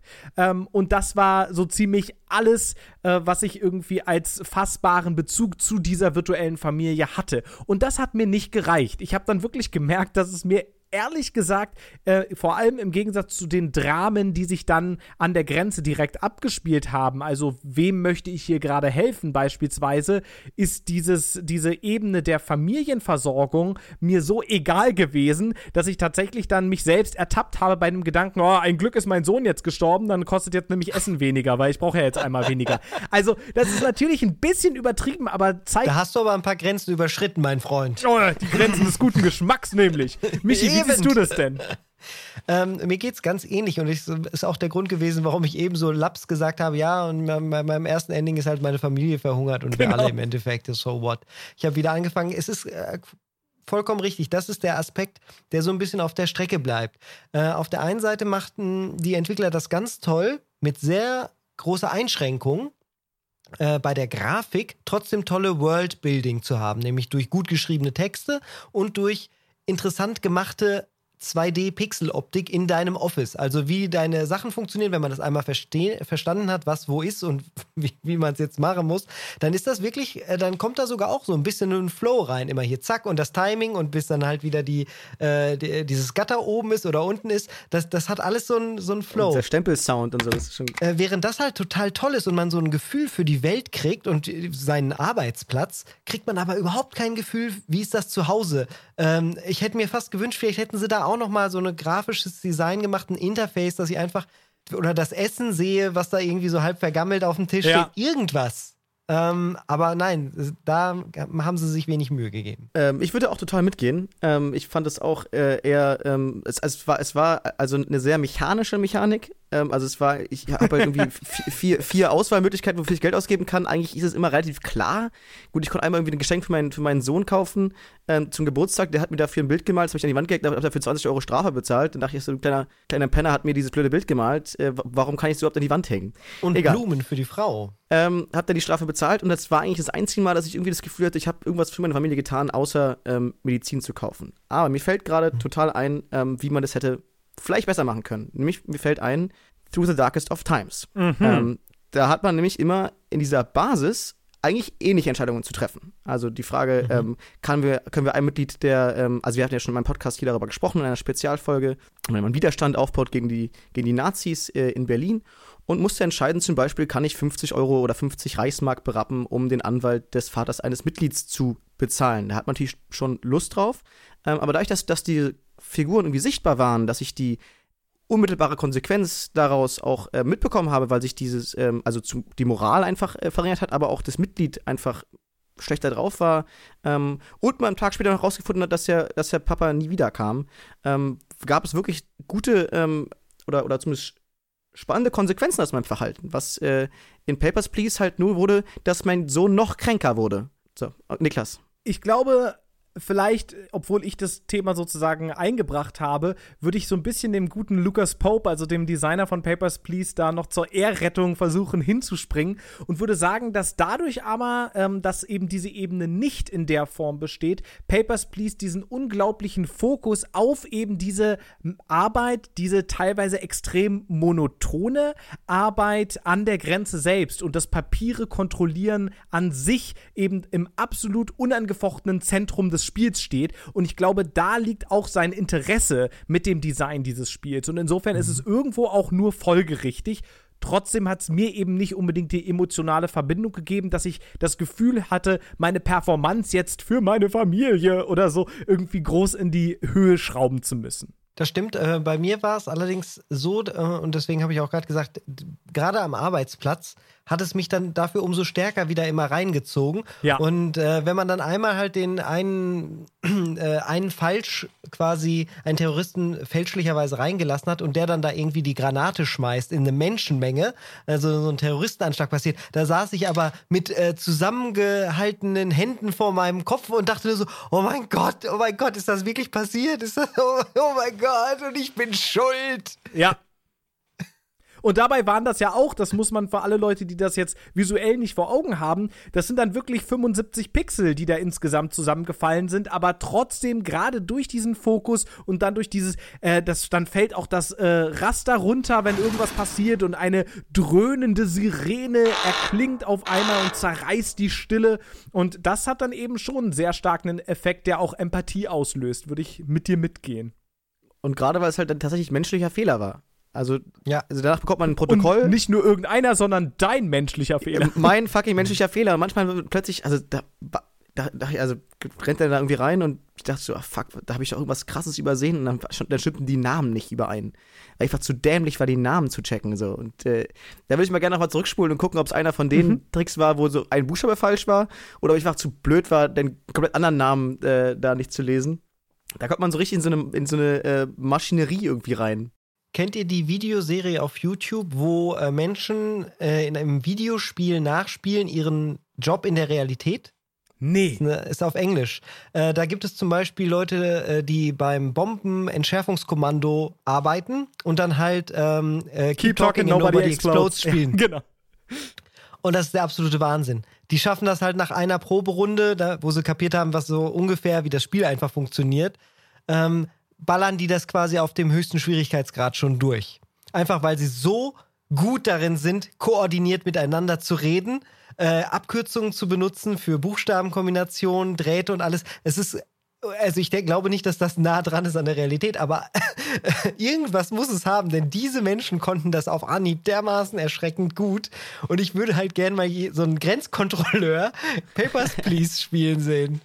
Aber ich glaube, was Moritz da gerade auch noch mit angesprochen hat, ist ein ganz interessanter Aspekt dieses Spiels, nämlich durch die immer mehr, immer stärkeren Regularien, die immer auch, also sie werden nicht komplizierter, sondern komplexer, ne? also es werden mehr. Ähm, und man muss auf einmal auf so viele Sachen Acht geben, dass man dann anfängt, so die totalen Basics auf einmal zu vergessen. Mhm. Ja, also wie du gerade schon meintest, du hast dann irgendwie geguckt, ob das aber auch das richtige Wappen aus äh, äh, Impolia war und ob auch die Ausstellungsbehörde die korrekte ist und hast dich mal geguckt, ob der Typ tatsächlich Michael heißt. Ne? Also ja, das genau. finde ich auch total spannend, dass man da in diesen Arbeitswahn auch richtig reinkommt und es fühlt sich auch wirklich ein bisschen wie Arbeit an tatsächlich und das finde ich dann an der Stelle ein sehr gelungenes gelungenes Design. Das stimmt total. Haben wir noch Lust, kurz über Pässe an sich zu sprechen oder äh, wollen wir lieber angesichts der Sehr Zeit gerne. weitergehen? Absolut, rein. Ich, ich habe auch zu Papers, Please auf jeden Fall noch äh, ein, zwei Sachen, die ich gerne anschneiden würde. Also äh, lass dich nicht abhalten. Okay, ähm, ich hatte, wie gesagt, vor, äh, vor weiß ich, drei Jahren oder sowas ein Seminar zu ähm, der Genealogie von Grenzen. Ähm, habe das eigentlich gewählt, weil es in meinen Stundenplan reingepasst hat klassischerweise. War echt überrascht darüber, ähm, was Pässe für ein abgefahrener Shit sind. Weil ich habe mir nicht, also ich, ich, ich, bin aufgewachsen mit dem europäischen Pass. Ich, mir hat noch nie jemand einen Pass abgenommen, außer im Flughafen muss ich mal kurz meine, meine Visage irgendwo jemandem zeigen. Ähm, aber im Grunde habe ich Grenzen nie richtig wahrgenommen mit, mit, mit so Pässen. Und ähm, dass auch Pässe und Identität zum Beispiel gar nicht ähm, so verwoben sind, wie wir das heute ähm, kennen, war mir nicht klar. Also ganz in der frühen Neuzeit zum Beispiel waren Pässe eigentlich dafür da, ähm, also klar, um, um, um, Reisende zu schützen, ähm, aber vor allen Dingen Berufsgruppen, unter anderem auch Bettler und Bettlerinnen. Also in dem Fall wahrscheinlich nur eher Bettler, aber ähm, dass, dass die in irgendeiner Form in, äh, im Fürstentum geschützt waren. Mhm. Ähm, und da stand gar kein Name drauf. Das war erstmal nur die Tatsache, dass du dieses, dieses Ding hast, also dass du sicher reisen darfst. Da gab es auch die Papstbulle oder sowas. Ähm, also irgendeine Behörde, eine Institution hat, hat dir sicheres Geleit ausgestellt. So, und hat dafür vermeintlich gebürgt. Also, wenn du mit der Passbulle rumgerannt bist, dann haben dich äh, keine, ähm, oder idealerweise keine Räuber überfallen. Aber nicht, dass wir gleich was, was, was, was, was ein, einwerfen. Ja, genau. Ich äh, würde da tatsächlich auch mal ein äh, Seminar aus meiner ähm, Studienzeit zitieren, nämlich das Seminar Politische Grenzen ähm, was auch sehr, sehr spannend war. Und äh, du hast es gerade eben mit der Genealogie des Passes schon ein bisschen angesprochen. Aber was wir auch nie vergessen dürfen, ist, dass wenn wir ein Spiel wie Papers, Please spielen, die Grenze als sehr physischen Ort wahrnehmen. Also die Grenze ist der Ort, an dem ein Stacheldrahtzaun steht und mhm. wo man dann nur durch bestimmte Grenzkontrollen durch darf. Ähm, und das ist dann Grenze. Aber Grenze ist als politische Funktion viel, viel umfassender. Je nachdem, was für einen Pass du hast, wo du einreisen darfst, welche Berechtigungen du hast, die vielleicht auch nur daraus erwachsen sind, wo du geboren bist. Ähm, je nachdem kann die Grenze für dich überall oder nirgendwo sein. Grenzen sind durchlässig. Zum Beispiel ähm, die EU hat sich äh, auch deswegen gegründet, um durchlässig sein zu können für den Warenverkehr und dann eben teilweise auch für den Personenverkehr. Aber auch da ist dann wieder die Frage, für wen ist die Grenze durchlässig? Und für zum Beispiel einen nordafrikanischen Flüchtling, um mal ein äh, noch immer relativ aktuelles Beispiel zu nennen, oder jetzt gerade zu den Corona-Zeiten, in der die EU diese Gelegenheit ja auch nutzt, um ihre Außengrenzen noch mal viel, viel stärker zu machen ähm, und viel, viel ähm, weniger auch durchlässig zu sein für Menschen ohne einen Pass, der im Schengen-Raum ausgestellt wurde, ähm, desto mehr ist es auch ein gewaltsames politisches Mittel, was Personenströme verhindert. Ja, so und wir müssen uns einfach immer darüber im Klaren sein, dass diese Form von Grenzen und diese Form von Nationalstaat jetzt nichts ist, was irgendwie von Gottes Hand vom Himmel gefallen ist oder so, ja, sondern menschlich konstruiert, also die Art und Weise, wie wir explizit unsere Gesellschaft konstruiert haben. Und äh, insofern muss man dann eben auch die Gewalt, also die gewaltsamen Strukturen, die Grenzen und Pässe äh, mit sich bringen, ähm, immer mal wieder aufzeigen und eben auch aufzeigen, für welche Menschen sie nicht gelten. Moritz. Äh, der Geschichtswissenschaftler in mir hat mich einfach dazu verleitet, äh, früh anzufangen und einfach mich chronologisch vorzu, vorzutasten. Ich hatte natürlich auch schon vor, das Thema Grenze nochmal in der Form kurz anzusprechen. Aber genau das, ähm, da können wir gleich mal hinspringen. Also ich, ich hatte das ähm, in dem Podcast gerade, der ging zum anderen Thema, ging es um Systemsprenger, also angelehnt an, an, den Titel dieses bekannten Films. Da hat der, ähm, der, der Berater dieser Regisseurin ähm, ganz spannenden Vortrag gehalten. Und da ging es auch darum, ähm, dass, dass Systemsprenger Grenzen überschreiten, die menschlich gemacht sind. Also wir haben ein pädagogisches System, wir sagen, wo ist die Grenze und wenn du die überschreitest, dann gibt es also Sanktionen. So. Ähm, aber Grenzen sind eben halt auch, wie du richtig sagst, Membranen. Also es, es kann Sachen durchkommen, aber auch nicht. Ja, wie so, ich glaube, im Bio hieß es mal semipermeable Membran oder so. Ganz genau. Ähm, und äh, genau das ist im Grunde der Punkt. Also der, der, der Staat hat die Gewalt darüber, ähm, wie sich Bürger oder Nichtbürger des Staates, äh, wie mobil die sind. Ja, also ich kann, ähm, also klar ist sozusagen heute ein bisschen einfacher in der Bundesrepublik, die innerdeutschen Grenzen sind versch verschwunden, mehr oder weniger. In der Corona-Zeit war es ja dann zwischendurch wieder anders, dann wusste ich nicht mehr, ob ich auf Brandenburg fahren darf. Also auch da wieder menschlich neu gezogen. Ähm, aber es war dann ab dem 18. Jahrhundert erstmal ähm, der Zugriff des Staats auf seine Bürgerinnen und Bürger ähm, und die Überlegung, wer darf wie mobil sein. So, und den, den Höhepunkt, wage ich mal zu behaupten, ähm, nahm dieses Passwesen eigentlich im Nazireich.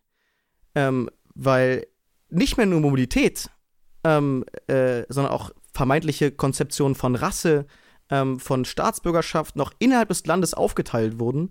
Ähm, und ohne so ein konkretes Melde- und Passwesen wäre eine so furchtbare Katastrophe wie der, wie der Holocaust in Deutschland zumindest einfach anders verlaufen. Und da musste ich sozusagen bei, bei Papers, Please oft dran denken, an diese äh, immer neue Bestimmungen. Ähm, jetzt muss man plötzlich den zweiten Vornamen äh, typisch jüdisch tragen, also wo dann hieß man plötzlich Sarah äh, mit zweitem Namen oder, oder Isaac oder sowas.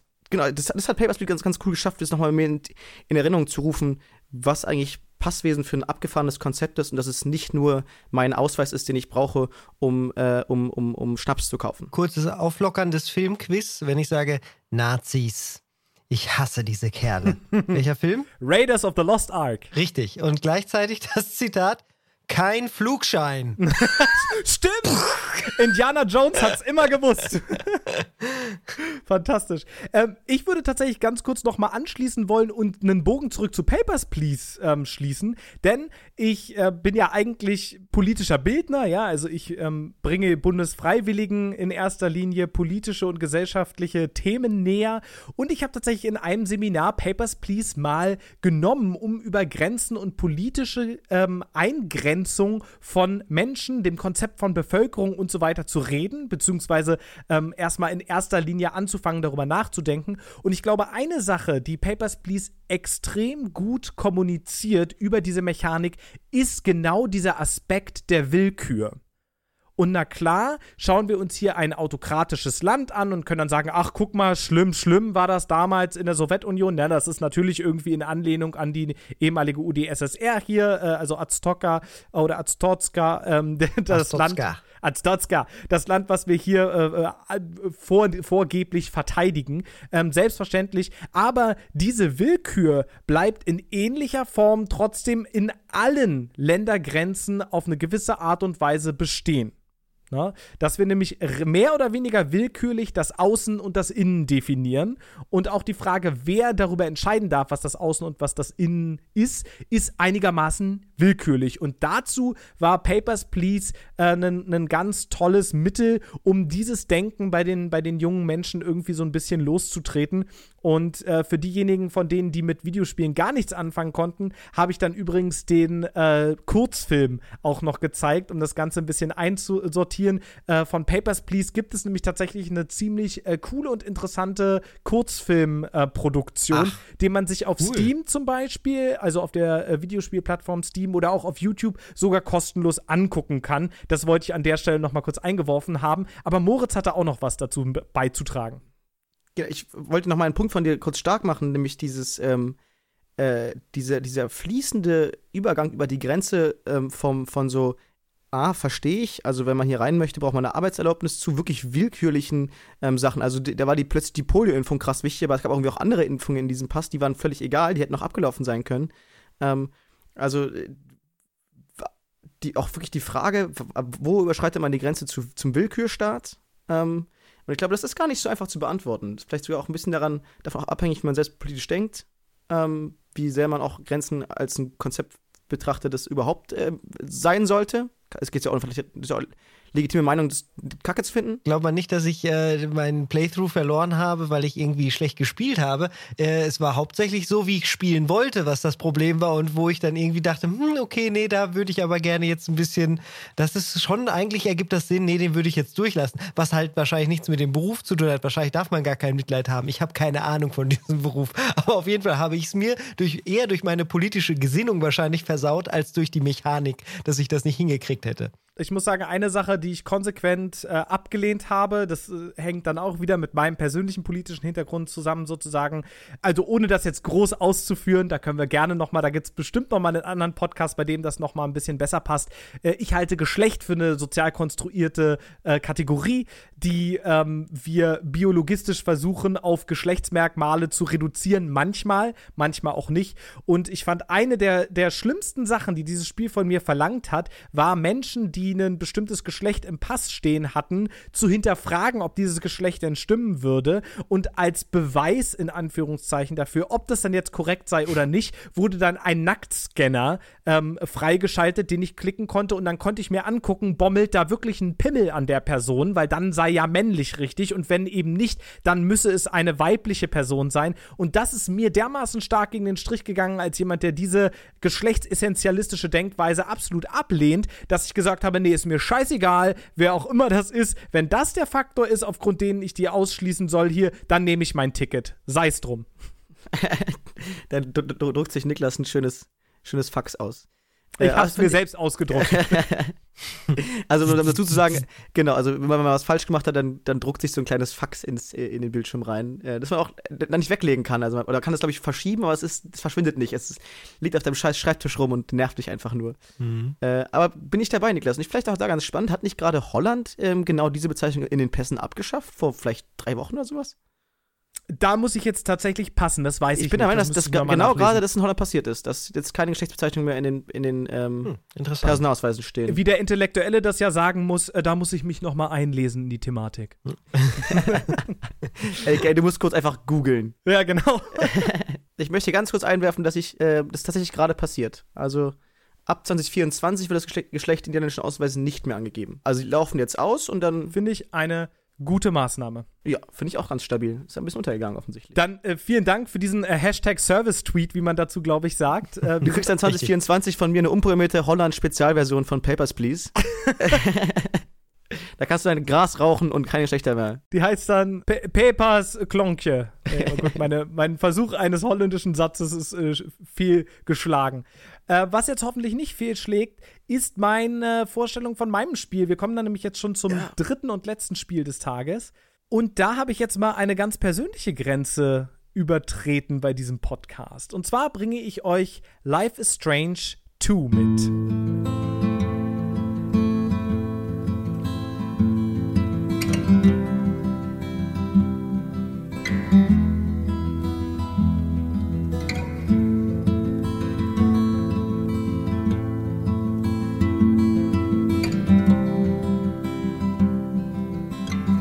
Zweiten Teil, wohlgemerkt, genau. wohlgemerkt. Season 2. Und das ist insofern ganz spannend, als dass ich heute zum ersten Mal ein Spiel dabei habe, was mir wirklich überhaupt gar nicht gefallen hat. Leider. Oh je. Und ich möchte mit euch ganz gerne auch darüber reden, woran das liegt.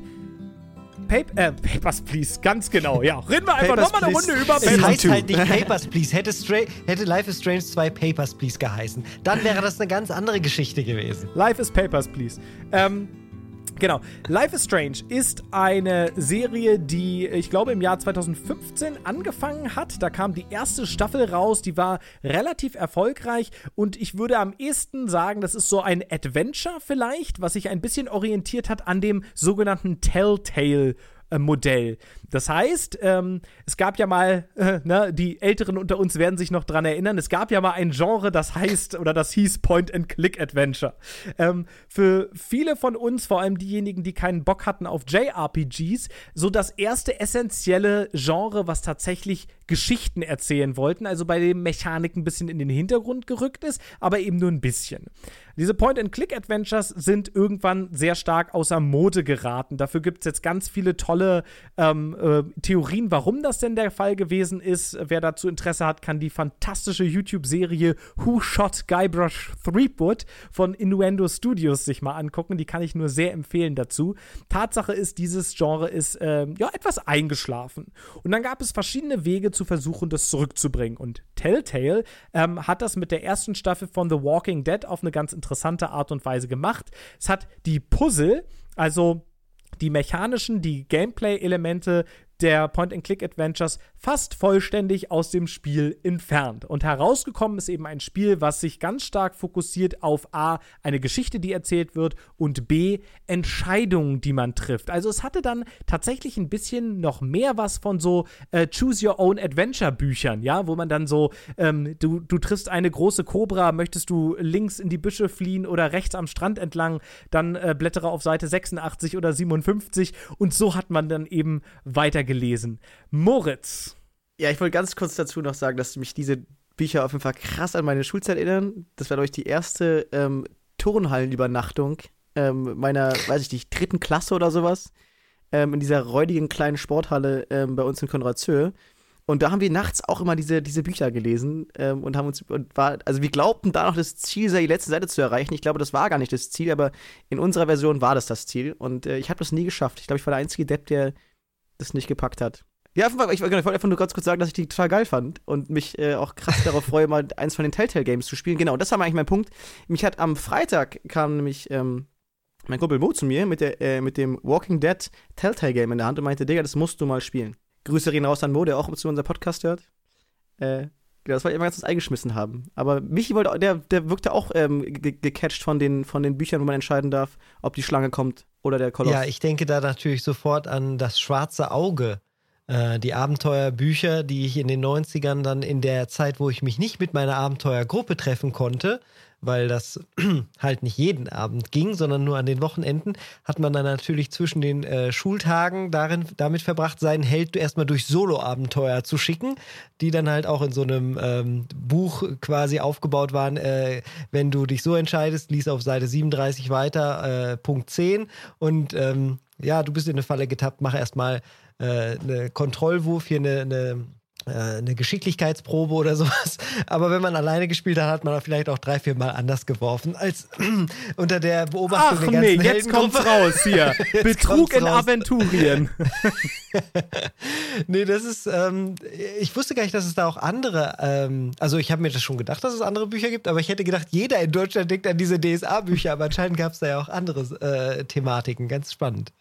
Absolut. Äh, ich glaube, bei mir war der große Klassiker äh, äh die, die Schatzinsel. Aber wie dem auch, auch sei.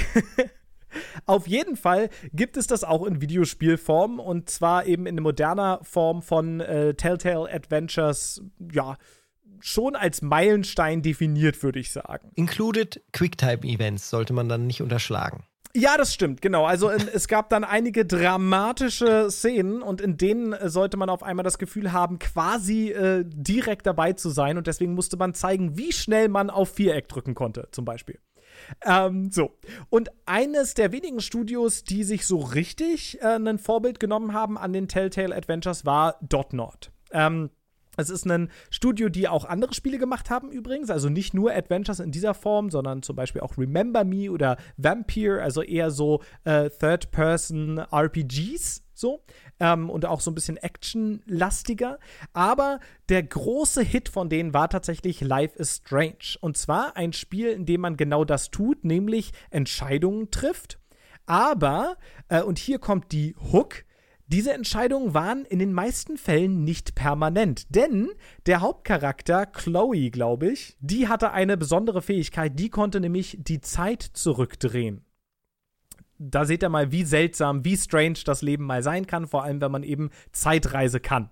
Ähm, und das hat irgendwie einen ziemlich potenten, äh, potente Mischung ergeben so zumindest erkläre ich mir den großen Erfolg von Life is Strange, weil es eben diese Idee kombiniert hat, Entscheidungen zu treffen und zu schauen, wie bestimmte Leute auf Dinge reagieren und wie man die Story vorantreiben kann. Und auf der anderen Seite einem das, dieses Werkzeug direkt in die Hand gegeben hat, okay, wenn dir das nicht passt, dann mach's eben nochmal anders. Ähm, dazu muss ich eine Sache sagen, ich habe die Prequel gespielt, Life is Strange Before the Storm hieß das, also die Serie, die vor der ersten Staffel Life is Strange ähm, spielt. Und ich habe gespielt Life is Strange Season 2, die mit zwei komplett anderen Charakteren und einer komplett anderen Fähigkeit äh, tatsächlich stattgefunden hat. Was ich nicht gespielt habe, und das ist vielleicht auch ganz spannend, ist die original erste Staffel Life is Strange. Michi hingegen, der gerade die Hand vor dem Gesicht zusammenschlägt, hat die gespielt. Und insofern, was würdest du denn sagen, hat noch den Reiz ausgemacht von Life is Strange Season 1? Das kann ich dir ganz einfach in wenigen Worten sagen. Das war einfach diese Coming-of-Age-Story, mhm. die dahinter steckt. Und ich will jetzt äh, die Leute tatsächlich nicht spoilen und verraten, was da passiert.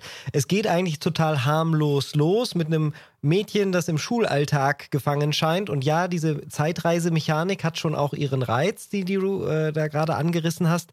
Aber diesen ganz großen Kniff, den die Entwickler da gezogen haben, war im Endeffekt oder war im, im Endeffekt nur die Story, die Handlung das, was da passiert, damit konnten sich viele Menschen auf der einen Seite identifizieren, auf der anderen Seite konnten sie davon schockiert sein oder wollten davon schockiert sein und sich damit emotional auseinandersetzen.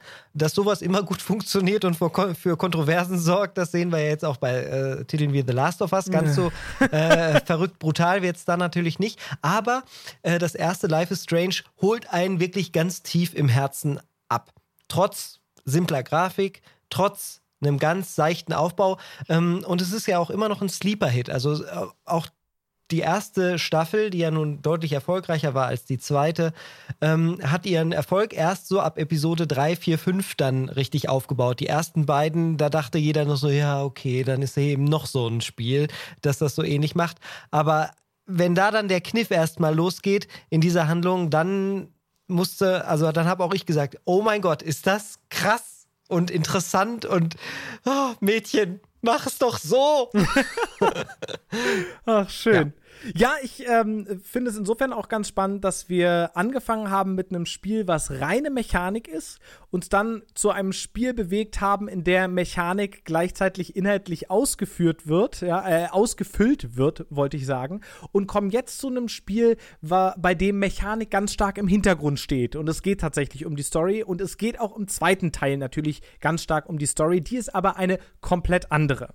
Und zwar spiele ich äh, in, in Life is Strange 2 spielt man ähm, Sean, den Sohn eines mexikanischen Immigranten. Und die Mutter hat die Familie irgendwann verlassen. Das heißt, der Vater ist alleinerziehend. Alleinerziehender äh, mexikanischer Vater in den USA ist jetzt nicht ein Setting, was man in den Videospielen ständig hat. Ja, also wo man sagt, na Mensch, das kenne ich doch. Das ist jetzt nicht unbedingt der äh, muskulöse ähm, weiße Mann mit dem großen Maschinengewehr, ist da schon deutlich häufiger äh, irgendwie vertreten. Oder halt auch das Schulmädchen aus dem ersten Teil. Ich denke, das war einer der Hauptkritikpunkte, den dann auch die viele am zweiten Teil halt hatten, dass sie sich nicht so stark identifizieren konnten beim Reinkommen in die, in die Handlung. Was ich aber sozusagen sehr schade finde, weil es ein Thema ist, was mich total gereizt gereizt hat ähm, und was, glaube ich, deswegen auch ein bisschen zu meiner Enttäuschung am Ende geführt hat. Aber was hat das Spiel jetzt überhaupt mit Grenzen zu tun? Ich bin sehr gespannt. Das Spiel hat einen ganz klaren äh, inciting Moment, wie man sagt, als sich Sean draußen mit deren. Äh, stopp, Spoilerwarnung?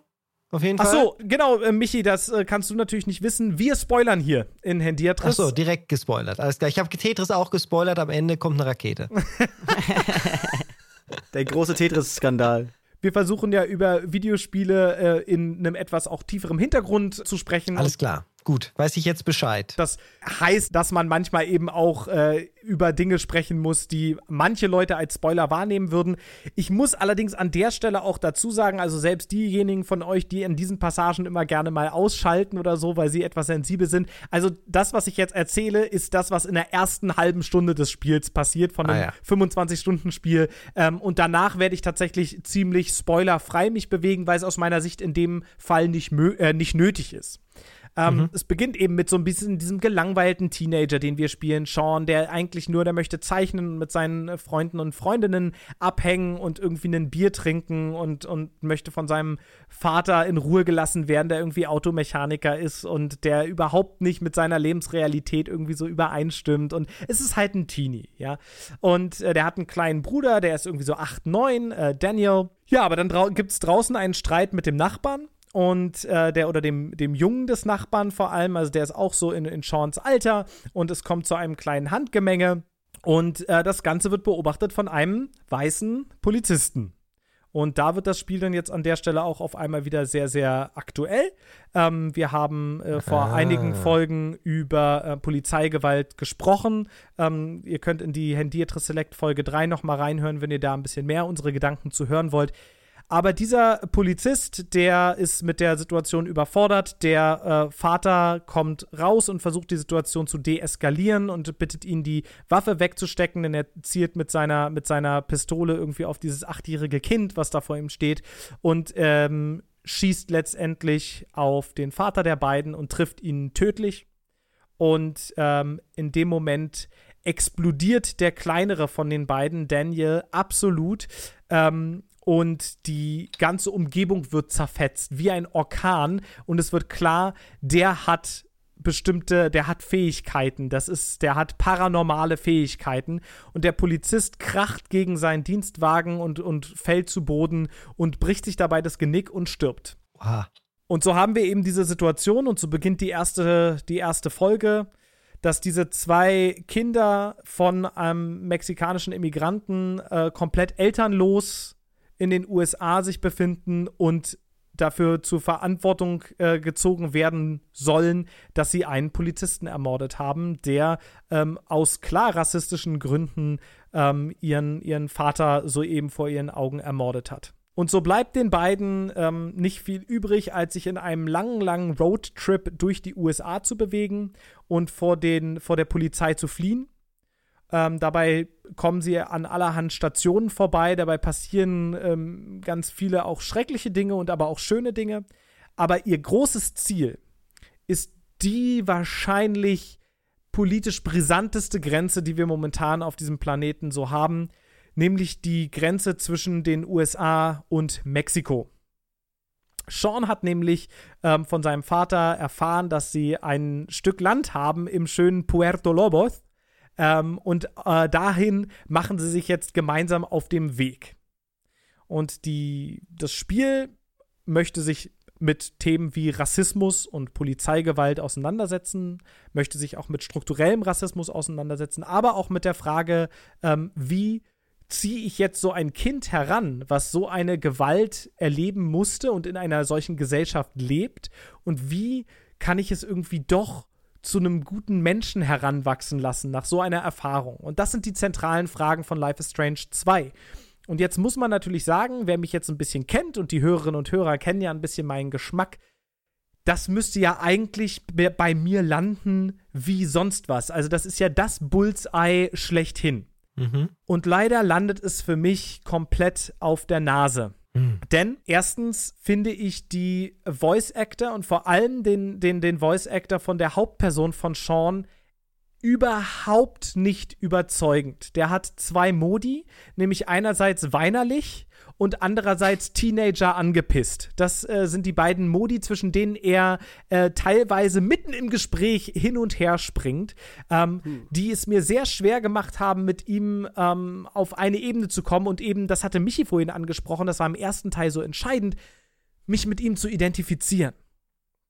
Das ist der eine Punkt. Der zweite Punkt ist, die Mechanik ist natürlich irgendwie deutlich weniger interessant, als sie das noch im ersten war. Erstens kann ich sie selbst gar nicht kontrollieren, aber ich kann in bestimmten Situationen meinen Bruder, meinen kleinen Bruder darum bitten, zum Beispiel Sachen aus dem Weg zu räumen. Einen Baum, der da beispielsweise umgefallen ist oder ähnliches und den Weg blockiert. Ähm, ja, das, äh, dafür brauche ich eigentlich nicht eine eigene Mechanik, nicht wahr? Also das hätte mhm. der Dialog auch getan, wenn ich dann einfach die Option gehabt hätte zu sagen, ja, räum doch mal bitte den Baum zur Seite. Aber dann kommen wir, und das ist mein eigentliches Problem, ähm, und das, was es, glaube ich, im Kern für mich so melodramatisch gemacht hat. Das Spiel hat große Schwierigkeiten, strukturellen Rassismus tatsächlich zu greifen.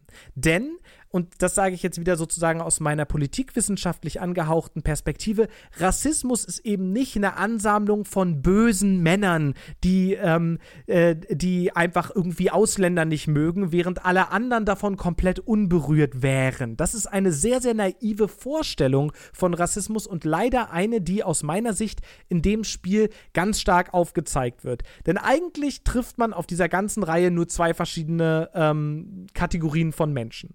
Du triffst entweder Menschen, die total stark empathisch auf dich zugehen, die dein Schicksal nachempfinden, die dir helfen wollen, die das ganz schlimm finden, was da passiert ist.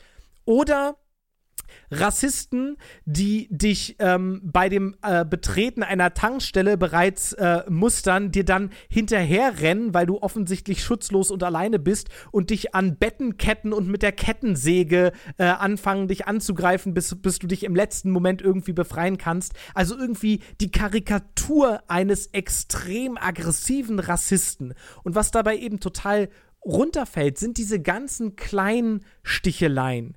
Diese ganzen Dinge, die eben strukturellen Rassismus auch ausmachen. Also, dass du, wenn du in den Supermarkt reingehst, dass du eben deutlich genauer angeguckt wirst und gar nicht eben immer mit dem Ergebnis, dass dann der Ladendetektiv auf dich zukommt und dich irgendwie mit Waffengewalt oder so aus dem Laden beförderst. Das ist eben nicht nur Rassismus. Und das war aus meiner Sicht eine Simplifizierung die diesem Spiel leider nicht gut getan hat und eben auch der Thematik nicht gut getan hat und was sozusagen mich zu der Frage gebracht hat, ist das vielleicht eine Grenze, an die diese Darstellung und diese Art und Weise von Abenteuerspielen sozusagen, an die die notwendigerweise stößt? Oder waren das, war das vielleicht einfach äh, die Tatsache, dass dieses Spiel nicht so gut geschrieben war? Und das ist eine Frage, die ich sozusagen in dem Kontext mit euch noch gerne besprochen hätte. Moritz hatte dazu, glaube ich, gerade schon einen Gedanken. Ja, also es hört sich ein bisschen so an, äh, wie, wie das Urteil, das du, glaube ich, über Bioshock gefällt hast. Ähm, unter anderem, also das sagen dieses Gefühl geben von, ähm, guck mal hier, Rassismus ist böse und wir wissen das und wir teilen das jetzt mit, weil Rassismus nämlich wirklich böse ist. So.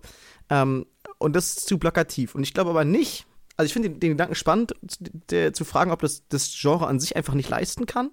Mir fällt das auch, glaube ich, keins zu der Thematik Rassismus ein, die das ähm, ein Spiel, das das toll kann.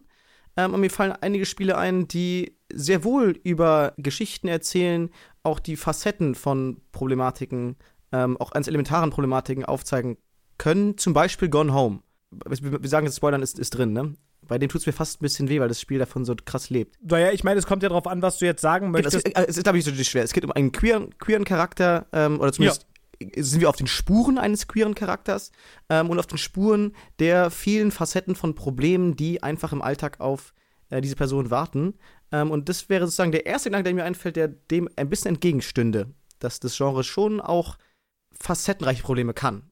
Ähm, aber vielleicht ist es bei Rassismus nochmal anders. Ich glaube, was ich sozusagen äh, damit eher ausdrücken wollte, war weniger, also ich wollte jetzt nicht behaupten, dass Medium-Videospiele können nicht sinnvoll zu einer Debatte über Rassismus beitragen. Das liegt mir tatsächlich extrem fern. Nee, das wollte ich auch nicht sagen. Ich, wollte ich möchte auch nicht sagen, dass sozusagen Adventures das nicht könnten oder so, sondern diese Art und Weise, die Life is Strange ausmacht, nämlich so ein bisschen dieses Teen-Drama, was irgendwie notwendigerweise okay. schon so ein bisschen didaktisierend ist und irgendwie ein bisschen ja, versucht eben junge Menschen abzuholen in einer Zeit ihres Lebens, in der ganz viele Dinge ganz äh, groß wirken können und auf einmal ist, ne, also es hat eben für mich ganz stark diesen Beigeschmack von einer Teen-Novelle ähm, und da finde ich es dann eben nicht so passend. Aber ich glaube, Michi hatte dazu auch noch ein paar Gedanken. Also generell würde ich auch äh, erstmal schon mal sagen, dass ähm, es nicht am Medium scheitert. Man kann sich da sicherlich sehr gut mit auseinandersetzen. Und jetzt, wo ich weiß, dass man hier auch einfach spoilern kann, kann ich auch noch mal ein bisschen aus dem ersten Teil äh, vielleicht sagen. Ähm, das hat halt auch sehr delikate Messages gehabt, ähm, die jetzt vielleicht nichts, ne, also es hat Rassismus jetzt zum Beispiel nicht per se angesprochen, aber zum Beispiel den Punkt, dass man die Vergangenheit nicht ändern kann. Und wie besser kann man das zelebrieren oder auch äh, rüberbringen, als mit einem Spiel, in dem du tatsächlich die Vergangenheit aber ändern kannst. Aber die Message ist, du kannst die Vergangenheit nicht ändern. Du machst es wahrscheinlich sogar immer nur noch schlimmer, wenn du es versuchst. Ja. Und ähm, dieser Wirbelsturm, in den du dich da reinbegehst. Ich kriege jetzt schon wieder Gänsehaut, wenn ich nur darüber rede. Ich weiß nicht, kann man leider nicht auf der Webcam sehen, aber es ist halt einfach krass. Also unser Medium äh, wird da garant, ist nicht der einschränkende Faktor. Ich denke, gerade bei Life is Strange 2, der Publisher und der Entwickler, äh, die haben regelmäßig mit Geldnot zu kämpfen und äh, waren sicherlich auch gerade beim zweiten Teil dann unter Stress und äh, Release-Not und konnten ihren Zeitplan nicht so einhalten, wie sie wollten. Das hat eher was damit zu tun, als mit, ähm, auch nicht mit fehlenden Zielen. Die werden die richtigen Ziele gehabt haben. Ich habe mich mit dem zweiten Teil halt nicht dermaßen stark auseinandergesetzt bis jetzt. Ich finde, das Setup, was du beschrieben hast, klang wieder total spannend. Ich, ich würde es eigentlich total gerne jetzt spielen. Aber ja, ich glaube dir auch gerne oder gehe auch fast davon aus, dass das so ist, dass es halt einfach an der Umsetzung gescheitert ist. Und es ist eben ein Spiel, und das muss man auch sagen, weil das ist schon äh, bei allen Themen, die im Bereich der Videospiele auch besprochen werden und ähm, selbst auch in, in teilweise AAA-Titeln, also den irgendwie ganz erfolgreichen, großen, teuren Videospielen besprochen werden, auch wenn das ja häufig nicht so ganz meine Lieblingsnische ist, sozusagen. So häufig passiert es nicht, dass wir in einem Videospiel tatsächlich an die und so geht das Spiel dann eben auch weiter und das ist auch, also das ist nicht wirklich ein Spoiler, das ist von Anfang an klar, äh, von Anfang an klar. Diese Reise bringt diese beiden Brüder gemeinsam an die äh, US-amerikanisch-mexikanische Grenze und ähm, sie stehen tatsächlich, ähm, na, das muss man ja auch nochmal sagen, dieses Spiel ist im Jahr 2017 mit der ersten Folge rausgekommen. Die letzte Folge ist, glaube ich, erst Anfang 2019 rausgekommen. Richtig. Wenn ich das richtig ja. sehe, genau. Äh, das heißt, die, diese Folge, in der es tatsächlich um diese Grenze geht, ist mehrere Jahre in die Trump-Presidency hinein erst erschienen. Ähm, dieser dieser ähm, Mauer, die er meinte, zu einer Festung ausbauen zu müssen an dieser Grenze, ist eines der zentralen äh, Wahlversprechen von von äh, Präsident Donald Trump gewesen ähm, und ist auch immer wieder ein Punkt gewesen, die ihm ähm, in einer bei einer bestimmten äh, Art von äh, selbsternannten patriotischen Freiheitskämpferinnen und Kämpfern, die mindestens mit in den Bereich der White Supremacy irgendwie reinreichen, äh, wenn nicht sogar teilweise einfach deckungsgleich sind, ja, ähm, die ihm immer auch Stimmen gebracht haben. Guckt mal, während ich gerade rede, mache ich aus Versehen tatsächlich den Trump-Finger. Seht ihr das? Das ist ja, also gut, das sieht jetzt natürlich niemand, der das hier hört, ist ja schließlich ein Podcast, aber. Aber ich hab's ähm, gesehen. Genau, hab mich ein bisschen da hier in die Rage geredet. Aber der, die Grenzen des Podcasts hast du gerade aufgezeigt. Ganz genau. Die Grenzen des äh, Audiomediums, äh, die sind hier uns jetzt sehr eindeutig aufgefallen. Der Punkt ist, wir kommen tatsächlich an diese große, äh, berüchtigte Grenze heran, um die es auch so viel geht im politischen Diskurs in den USA. Und da äh, liegen aus meiner Sicht so viele Chancen, äh, so viele Themen, die man damit anschneiden kann aber so ein bisschen fühlt sich das im ganzen Endprodukt dann eben an, als ob die Entwicklerinnen und Entwickler so ein bisschen das Rassismus-Potpüree irgendwie zusammengebastelt äh, haben. Und, und da gibt es auch teilweise tatsächlich sozusagen ähm, Interviews zu, die das bestätigen. Ja, wenn dann zum Beispiel in der letzten Folge narrativ nicht so richtig angeknüpft auf einmal weiße Grenzbeschützerinnen und Beschützer, die gar nicht von den Offiziellen äh, in irgendeiner Form unterstützt werden, also die gar keine äh, offizielle Funktion da haben, sondern die einfach nur, weil sie ihr Because I'm saving my country ähm, mit ihrem Truck irgendwie rumfahren und, und äh, wahllos aus ihrer Sicht nicht äh, amerikanisch aussehende Leute aufgabeln. Und das passte alles nicht so richtig rein und in einem Interview kam dann auch raus, naja, die haben eben ähm, ein bisschen Research gemacht und haben sich ins Thema da irgendwie eingelesen und sind dann auch zur Grenze gefahren und so und haben das dann da erfahren. Und da war der Game Designer, äh, der, der Lead Designer des Spiels, war davon so beeindruckt, dass er gesagt hat, so, das muss jetzt aber auch noch ins Spiel. Und so fühlt sich mhm. das alles so ein bisschen an. Ist so ein bisschen so Fisher Price, My First Racism. Ähm, und, und das fand ich halt irgendwie insgesamt sehr, sehr schade, Michi. Ich habe ne, nur eine kurze Nachfrage. Wird denn der amerikanischen Gesellschaft so ein bisschen der Spiegel vorgehalten? Also, dass es da gewisse Ressentiments gibt, dass es da einfach Traditionen gibt, die gelebt werden, ähm, kann man ja so oder so sehen. Wenn man dann dort ist, ähm, wird es in irgendeiner Form behandelt äh, oder gar nicht? Und ich würde eben sagen, das ist, da triffst du den Nagel extrem auf den Kopf. Ich würde eben hm. sagen, Nein, da wird kein Spiegel hochgehalten, sondern wie gesagt, Rassismus wird sich, wird hier nur konzeptionalisiert als die ganz, ganz böse Menschen, die fast durch ihren Rassismus komplett als Menschen ausgemacht werden, also auch keine Facetten haben, keine Tiefe. Es wird eben nicht verkompliziert, ja. Es ist nicht der eigentlich Nette, der dann aber auf einmal ganz komisch wird, wenn, wenn irgendwie die Haar- oder die Hautfarbe von irgendwem nicht stimmt oder sowas, ja. Oder es sind nicht die kleinen Sticheleien, sondern es ist immer direkt der Sing ein mexikanisches Lied für uns, sonst erschießen wir dich. Ähm, Rednecks, Oh die irgendwie rumlaufen. Ja. Und das ist genau der Punkt. Diesen Spiegel, den hätte ich mir halt gewünscht. Und ich fand das Spiel, und übrigens nicht nur ich, ja, weil ähm, was ich davon halte, ist irgendwie auch so ein bisschen zweitrangig, ehrlich gesagt, also über diesen Aspekt. Aber ich habe mich ein bisschen reingelesen. Äh, Patricia Hernandez zum Beispiel, eine Kritikerin, die bei äh, Kotaku schreibt, deren Mutter aus Mexiko in die USA geflohen ist. Sie ist genauso wie die Protagonisten aus dem Spiel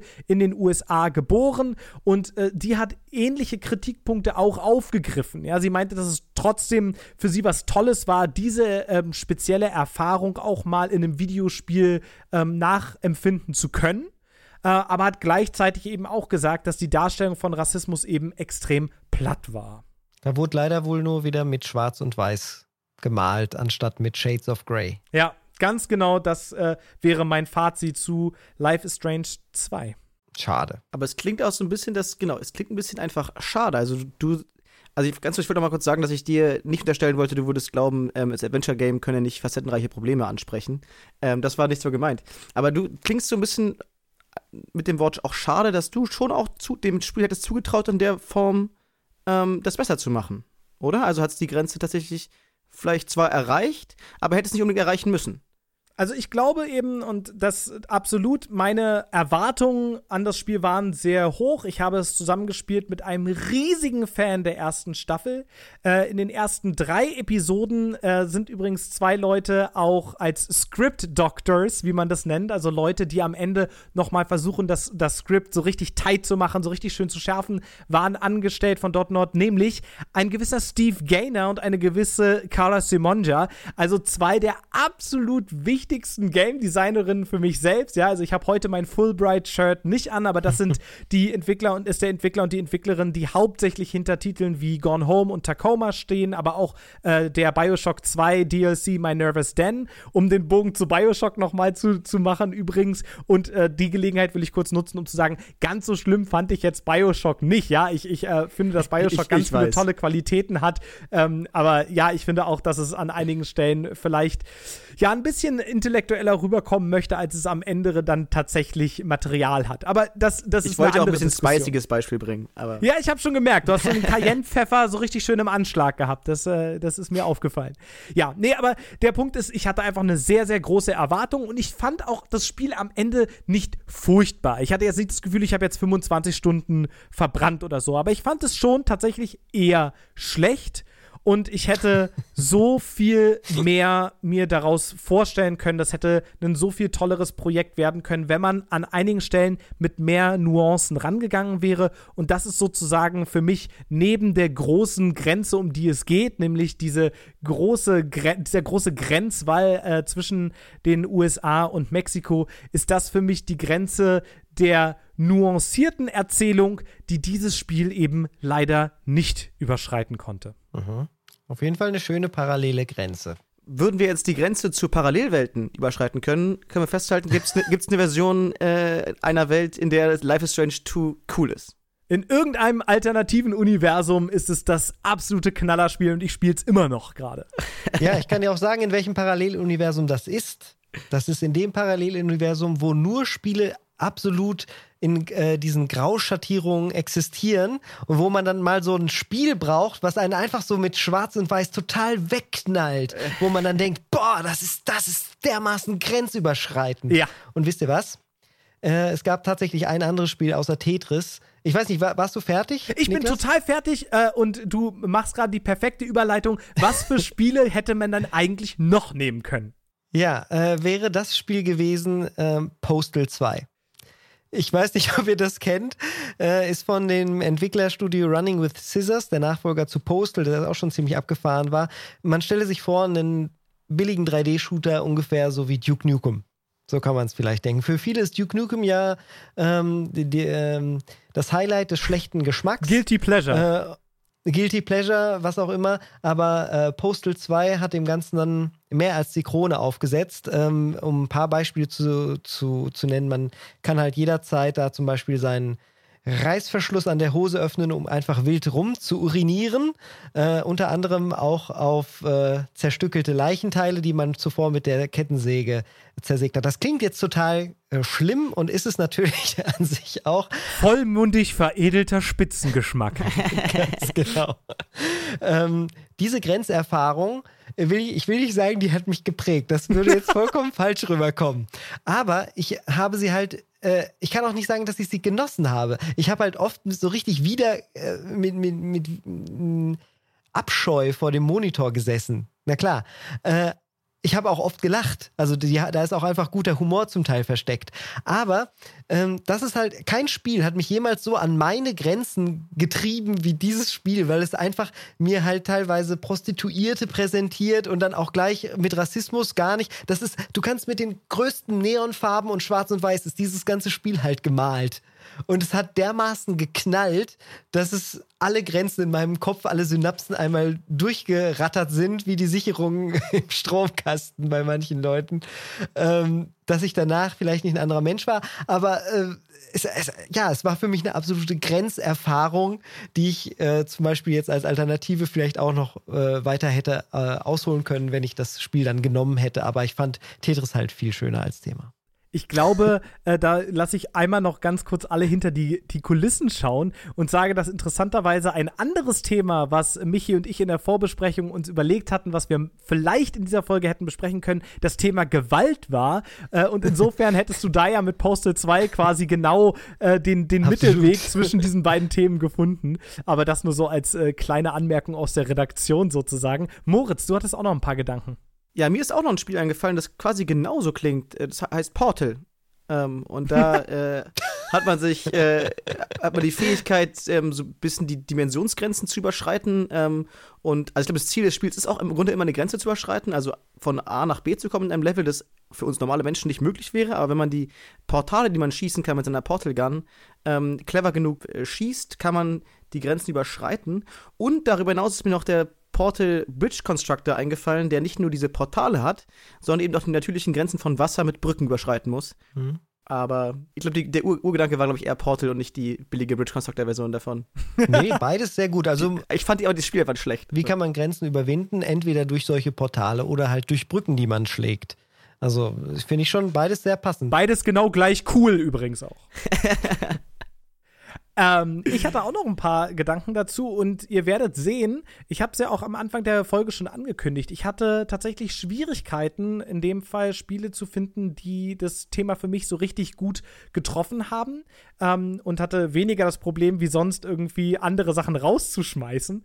Ähm, und zwar werdet ihr sehen, ich war auch ganz stark äh, auf diese eine Grenze fokussiert. Ein anderes Spiel, was mir eingefallen ist, war Red Dead Redemption. Das ist doch grenzenlos. naja, geht so. ähm, Red Dead Redemption ist ein ähm, Open-World-Cowboy-Spiel von Rockstar. Also ist so ein bisschen GTA mit Pferden, wie man immer so schön sagt. Ähm, und da gibt es einen in der Geschichte ganz, ganz zentralen Punkt, in dem man zum ersten Mal die damalige USA verlässt und über die Grenze nach Mexiko ja. reitet. Damals stand da du noch. Du sprichst vom ersten. Genau, ja. ich spreche von Red Dead Redemption 1. Ähm, sonst hätte ich ja auch Red Dead Redemption 2 gesagt. Nein, Quatsch. Entschuldige, ich, ich war so im aktuellen Meta der Sp Videospieldiskussion, dass ich da einfach äh, mir die zwei wahrscheinlich automatisch hingehört habe. Ich habe es mir da auch hingehört, wenn ich ehrlich bin. ah, okay, gut. Dann äh, sage ich nochmal, ich meine, dass äh, Red Dead Redemption aus dem Jahr 2010, glaube ich, müsste ungefähr hinkommen.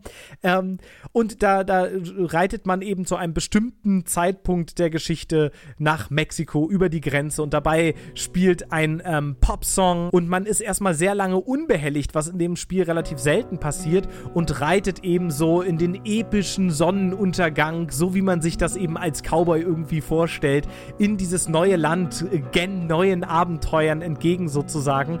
Ähm, und da ist für, glaube ich, für viele Leute der zentrale Augenblick dieses Spiels, der das Spiel auch in der Erinnerung sozusagen für sie ausmacht ausmacht, ist diese Grenzüberschreitung nach Mexiko und diese Präsentation, diese Darstellung, die dann Rockstar damit äh, erreicht hat.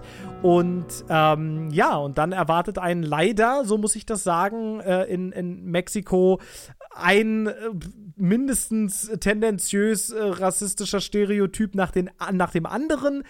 Jetzt muss man das natürlich immer ein bisschen einsortieren und sagen, na gut, ähm, Rockstar hantiert ja eigentlich nur mit Stereotypen und nennt das Ganze Satire und das kann man ja. dann besser finden oder schlechter finden und kann versuchen, das damit irgendwie zu entschuldigen. Aber ich muss sagen, dass mir tatsächlich die, der mexikanische Teil, Teil dieses Spiels auch, also oder der Teil des Spiels, der in Mexiko spielt, ähm, ziemlich sauer aufgestoßen ist. Ähm, aber gut, so ist das halt. Dazu kommt noch, dass er halt auch nur äh, nach Schema F weiter geballert wird. Also der ja. ähm, Action-Fokus wird ja auch noch sehr viel stärker und wenn das Spiel 1 dann nicht so richtig gut macht, ist es eigentlich gerade das Schießen, meiner Meinung nach. Und ich glaube, also um das da auch nochmal zu, zusammenzuführen, ist das ähm, in, in, in Mexiko und da mache ich gleich tatsächlich nochmal einen Schulterschluss zurück zu Life is Strange.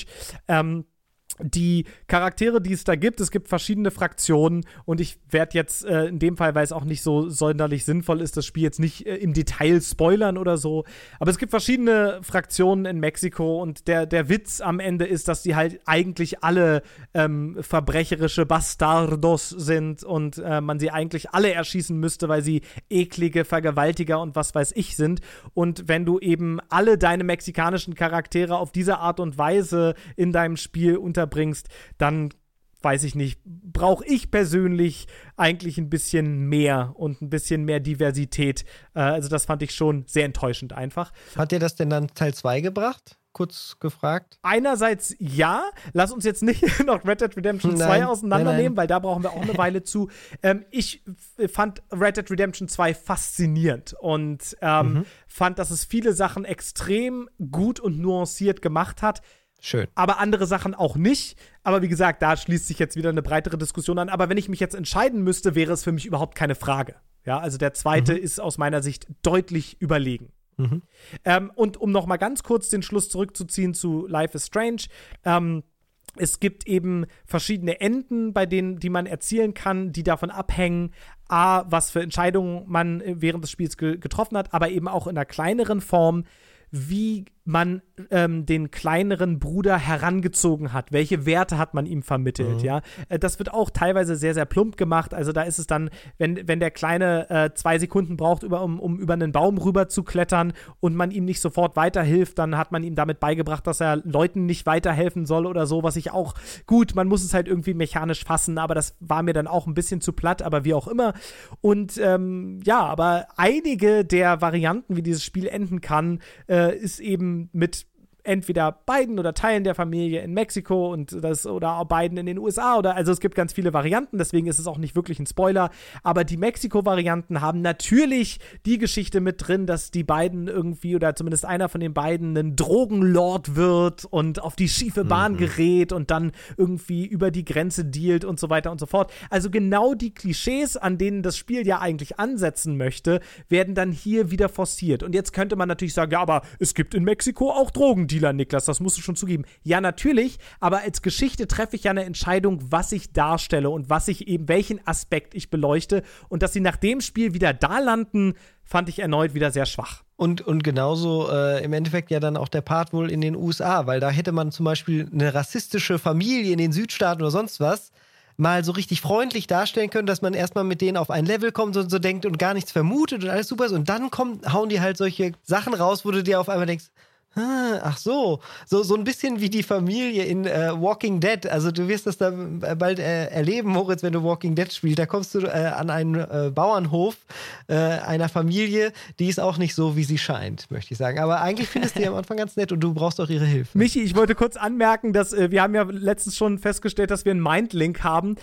ich habe gerade nicht Walking Dead reingerufen an der Stelle, sondern ein anderes Spiel, bei dem aber dann am Ende der Witz exakt der gleiche ist letztendlich, nämlich Tatsächlich habe ich äh, Resident Evil 7 äh, mit reingegeben, oh ja, weil das hat irgendwie da ein ähnliches Geschmäckle. Ja. ja, stark, ich bin gespannt. Ein Spiel habe ich noch, falls euch es interessiert. Ich habe auch noch eins, aber Michi, heraus. Ähm, ich habe noch äh, über Civilization nachgedacht, beziehungsweise Mhm. zuerst Ja. über Colonization, Ja. ein Spiel, das ja Civilization verwandt ist, wo halt die Kolonisierung Amerikas ähm, gezeigt wird, aber mit den Civilization-Mechaniken. Man bringt also aus der alten Welt in die neue Welt äh, zum einen den Warenverkehr, äh, äh, das ist eine Grenzüberschreitung. Dann ähm, kann man sich aber entscheiden, wie geht man mit den Ureinwohnern äh, da um. Und auch da gibt es gewisse Grenzüberschreitungen, die zum Teil halt äh, geschmacklos sind jetzt im Nachhinein äh, und auch nicht wirklich der Realität entsprechen. Äh, und gleichzeitig natürlich einfach diese Grenze von der neuen, äh, alten in die neue Welt. Und am Ende muss man sich dann der alten Welt stellen und quasi im Krieg überlegen sein und bevor man dann unabhängig ist. Das fand ich ein nettes komplett äh, äh, Konstrukt als, als Grenzerfahrung. Und ähm, wo ich auch noch drüber nachgedacht habe, diese verschiedenen Arten von Grenzen im aktuellen Civilization. Da gibt es dann ja die äh, einmal die äh, Grenze, einfach die politische Landesgrenze, äh, die, die man zieht und die immer wächst, äh, wenn man halt mehr Städte baut und die annektiert oder wie auch immer, äh, per Militär. Es gibt einmal die Grenze der Kultur. Also man kann per Kultur den Einfluss erhöhen und so dann auch andere Städte überzeugen, hey, vielleicht sind wir ja auch ganz cool, wollt ihr nicht bei uns mitmachen? Wir sind doch viel, viel ähm, more sophisticated und all das. Und es gibt die Grenzen der Religion, die man auch noch weiter ausführen kann, ähm, dass man äh, dahingehend quasi die Grenzen überschreitet. Äh, das fand ich auch ein nettes Konstrukt, was man hätte besprechen können. Ich habe tatsächlich, ich glaube, ich habe Civilization nie gespielt, aber ich stelle mir das ein bisschen ähnlich vor. Ich hatte an Age of Empires gedacht. Mhm. Ähm, und äh, eigentlich auch die ähnlichen Sachen. Also die kann ich, genau, ich, ich, ich baue irgendwie, ich baue irgendwie Grenzen, ich baue, baue Mauern, ich verteidige meine, meine Grenzen, was ja immer das Problem auch, was wir vorhin bei Papers, Please kurz hatten. Äh, wenn ein Staat Grenzen zieht, muss er sie auch verteidigen, sonst ist es ja albern. Ähm, das wird ja ganz das ist albern. Das denken sich alle Soldaten. Aber wenn wir jetzt eine Grenze haben, dann müssen wir auch verteidigen. Hey. Nee, du brauchst keine Grenze Schön. ziehen. Also wenn, wenn du nicht vorhast, die, die, die auch durchzusetzen, dann kannst du das zumindest in die Haare schmieren. So verstehe ich das zumindest. Klärt mich auf, wenn ich wieder falsch liege. Ähm, Nein, nein, aber mache ich das, mach ich das äh, in, dem, in diesem Spiel? Na, Niklas, der, der, der schüttelt schon mit dem Kopf, aber er kann gleich was dazu sagen. Ähm, und äh, genau, die Grenzen von Gewalt werden da angesprochen, aber im Grunde ähnliche, wie Michi gerade schon gesagt hat, ähm, über Civilization. Also müssen wir uns da nicht krass wiederholen. Aber Niklas, erklär uns dein Kopfschütteln kurz. Ah, ja. ist es ja immer die gleiche. Bei Civilization äh, sind es wirklich komplett unterschiedlich. Deine politische kann halt zum Beispiel extrem ja, ist ein bisschen komplexer, weit gefächert sein, während deine Landesgrenzen halt total klein sind. Ah, okay. Das wäre so, als würdest du die Mönche bei Age of Empires extrem upgraden, hast aber selber nur ein Town Center und alles total dicht gebaut, bist so ein kleines äh, Gallien. und äh, dann nur hast du aber die. Reichweite und alle, alle, die angeritten kommen, werden aber konvertiert. Also ich glaube, äh, um, um nochmal ganz kurz da in diese politische Diskussion einzuhaken, ohne das jetzt wieder zu groß auszuführen, ähm, das Interessante und das Spannende an politischen Grenzen ist ja gerade, wie stark unterschiedlich sie eben verteidigt werden. Also die Frage nach der geostrategischen Lage, welche Grenze wird wie verteidigt und mit wie viel Gewalt äh, und welche Grenzen sind eigentlich gar nicht mehr spürbar und werden nur wiederum gegenüber bestimmten Menschen äh, verteidigt. Also das ist sozusagen ein ganz, ganz großes Spektrum, was wir meinen können, wenn wir sagen, da wird eine Grenze verteidigt oder eben aufgelöst, ähm, was eben nicht unbedingt zwangsläufig mit der politischen Auflösung dieser Grenze einhergehen muss. Also äh, beispielsweise gibt es auch eine Grenze zwischen ähm, äh, Deutschland und Belgien, aber die bekommst du ja eigentlich kaum noch mit. Trotzdem wird diese Grenze in zum Beispiel der Flüchtlingspolitik wieder entscheidend, wenn es nämlich wieder darum geht, wo war denn dieser, dieser Mensch, der beispielsweise aus Syrien geflohen ist, ähm, was jetzt bei mir nur immer in den Kopf kommt, weil das Thema meiner Masterarbeit war, wo ist der denn zuerst angekommen? Ja, äh, und da wird dann auf einmal diese eigentlich nicht mehr existente Grenze, wird dann wieder zu einer Grenzerfahrung. Und äh, insofern ähm, ist es eben nicht so, dass wir Grenzen immer auf die gleiche Art und Weise verteidigen oder so, äh, sondern das kann eben ganz unterschiedliche Formen annehmen und eben auch für uns dann total unsichtbare an einigen Stellen. Okay, aber ich wollte nicht damit sagen, dass man auf alles schießt, was an der Grenze kommt. Ähm, ich wollte eigentlich sagen, dass aber, also zumindest müssen es doch, da also auch klar, dass, dass, dass man sie irgendwie verteidigen muss. Wie ist ja denn das anderes? Aber erst wenn ich eine Grenze ziehe, muss ich bereit sein, sie zu verteidigen. Auf welche Art und Weise ich das mache, ist in dem Fall erstmal egal. Ich wollte nicht sagen, dass man auf alles schießt, was da, ähm, was da so am, am Grenzzaun Nee, das ist auch nicht so auftaucht. rübergekommen. Aber klar, das, wär- es ist, wenn man nichts verteidigt, hat man gar keine Grenze. Genau, aber, ich, aber Belgien ist natürlich schon bereit dazu, äh, Nicht-EU-Bürger an dieser Grenze zu äh, kontrollieren und im Zweifel auch dann äh, restriktive Maßnahmen zu ergreifen und zu sagen, du kommst hier nicht durch. Also sagen wir mal so, das Forschungsfeld zur, zur politischen Grenze ist natürlich relativ umfassend. Ähm, und wenn wir jetzt so darüber sprechen, äh, sind es natürlich weniger jetzt theoretische Konzeptionen, sondern ist ein bisschen stärker an sozusagen Alltagsverständnis von Grenze ja. anknüpfend. Und in dem Zusammenhang ver verstehe ich das sozusagen. Äh, es gibt aber durchaus auch Konzepte von Grenze, die äh, den Verteidigungsaspekt versuchen rauszunehmen. Dann gibt es dann Leute, die sagen, also da gibt es dann auch Theoretiker und Theoretikerinnen, ähm, zum Beispiel aus dem Poststrukturellen, die sagen, ähm, diese Art und Weise, wie ihr euch Grenze vorstellt, hat überhaupt gar keinen Realbezug mehr. Deswegen muss mhm. Ziel die Auflösung der Grenze als Instanz als solcher sein. Ähm, und das hat dann diese oder jene Vorteile, Auswirkungen, wie auch immer. Also ich will sagen, da ist natürlich, wie bei allen anderen Themen auch, die wir nur anschneiden können, ein riesiges Diskussionsfeld noch hinter. Ähm, aber ich habe das auch nicht so verstanden, dass du mir sagen wolltest, dass an jeder Grenze erstmal auf alles geballert wird. Ähm, es sei denn natürlich, ich spiele Papers, Please. dann, dann leider ja schon. Ich wollte abschließen mit dem, mit dem äh, herausragenden Satz, kann ich mir nicht vorstellen. Nee, das, das kann ich mir nicht vorstellen. das, kann auch, das kann ich mir nicht vorstellen. Äh, können wir uns denn vorstellen, äh, ein, ein Spiel zur Maueröffnung in Deutschland? Das wäre doch mal was. Also vorstellen kann ich mir eine ganze Menge, hat meine Mutter immer gesagt. Fände ich mal spannend. Ja, finde ich auch interessant. Das wäre vielleicht äh, mal ein richtiges Highlight. Ähm, und das bringt uns in unsere letzte, letzte kleine Runde. Ähm, hattet ihr denn heute, geht doch noch mal in euch Hattet ihr heute vielleicht das ein oder andere Highlight? Äh, ich meine, wir wussten ja alle auch, welche Spiele kommen. Hat euch irgendwas von den Pitches der anderen ähm, überrascht oder ganz besonders überzeugt? Die Frage würde ich einfach mal in die Runde stellen. Moritz, wie sieht's aus? Ähm, ich würde ganz kurz mal rausheben, dass, äh, dass ich nicht gedacht hätte, dass Michi auf so viele Grenzversionen ähm, aus so einem äh, Vier-Blöcke-System kommt. Ähm, also ich, einige davon hatte ich auch schon überlegt. Ich fand mich schon relativ clever mit der Sowjetunion-Grenze.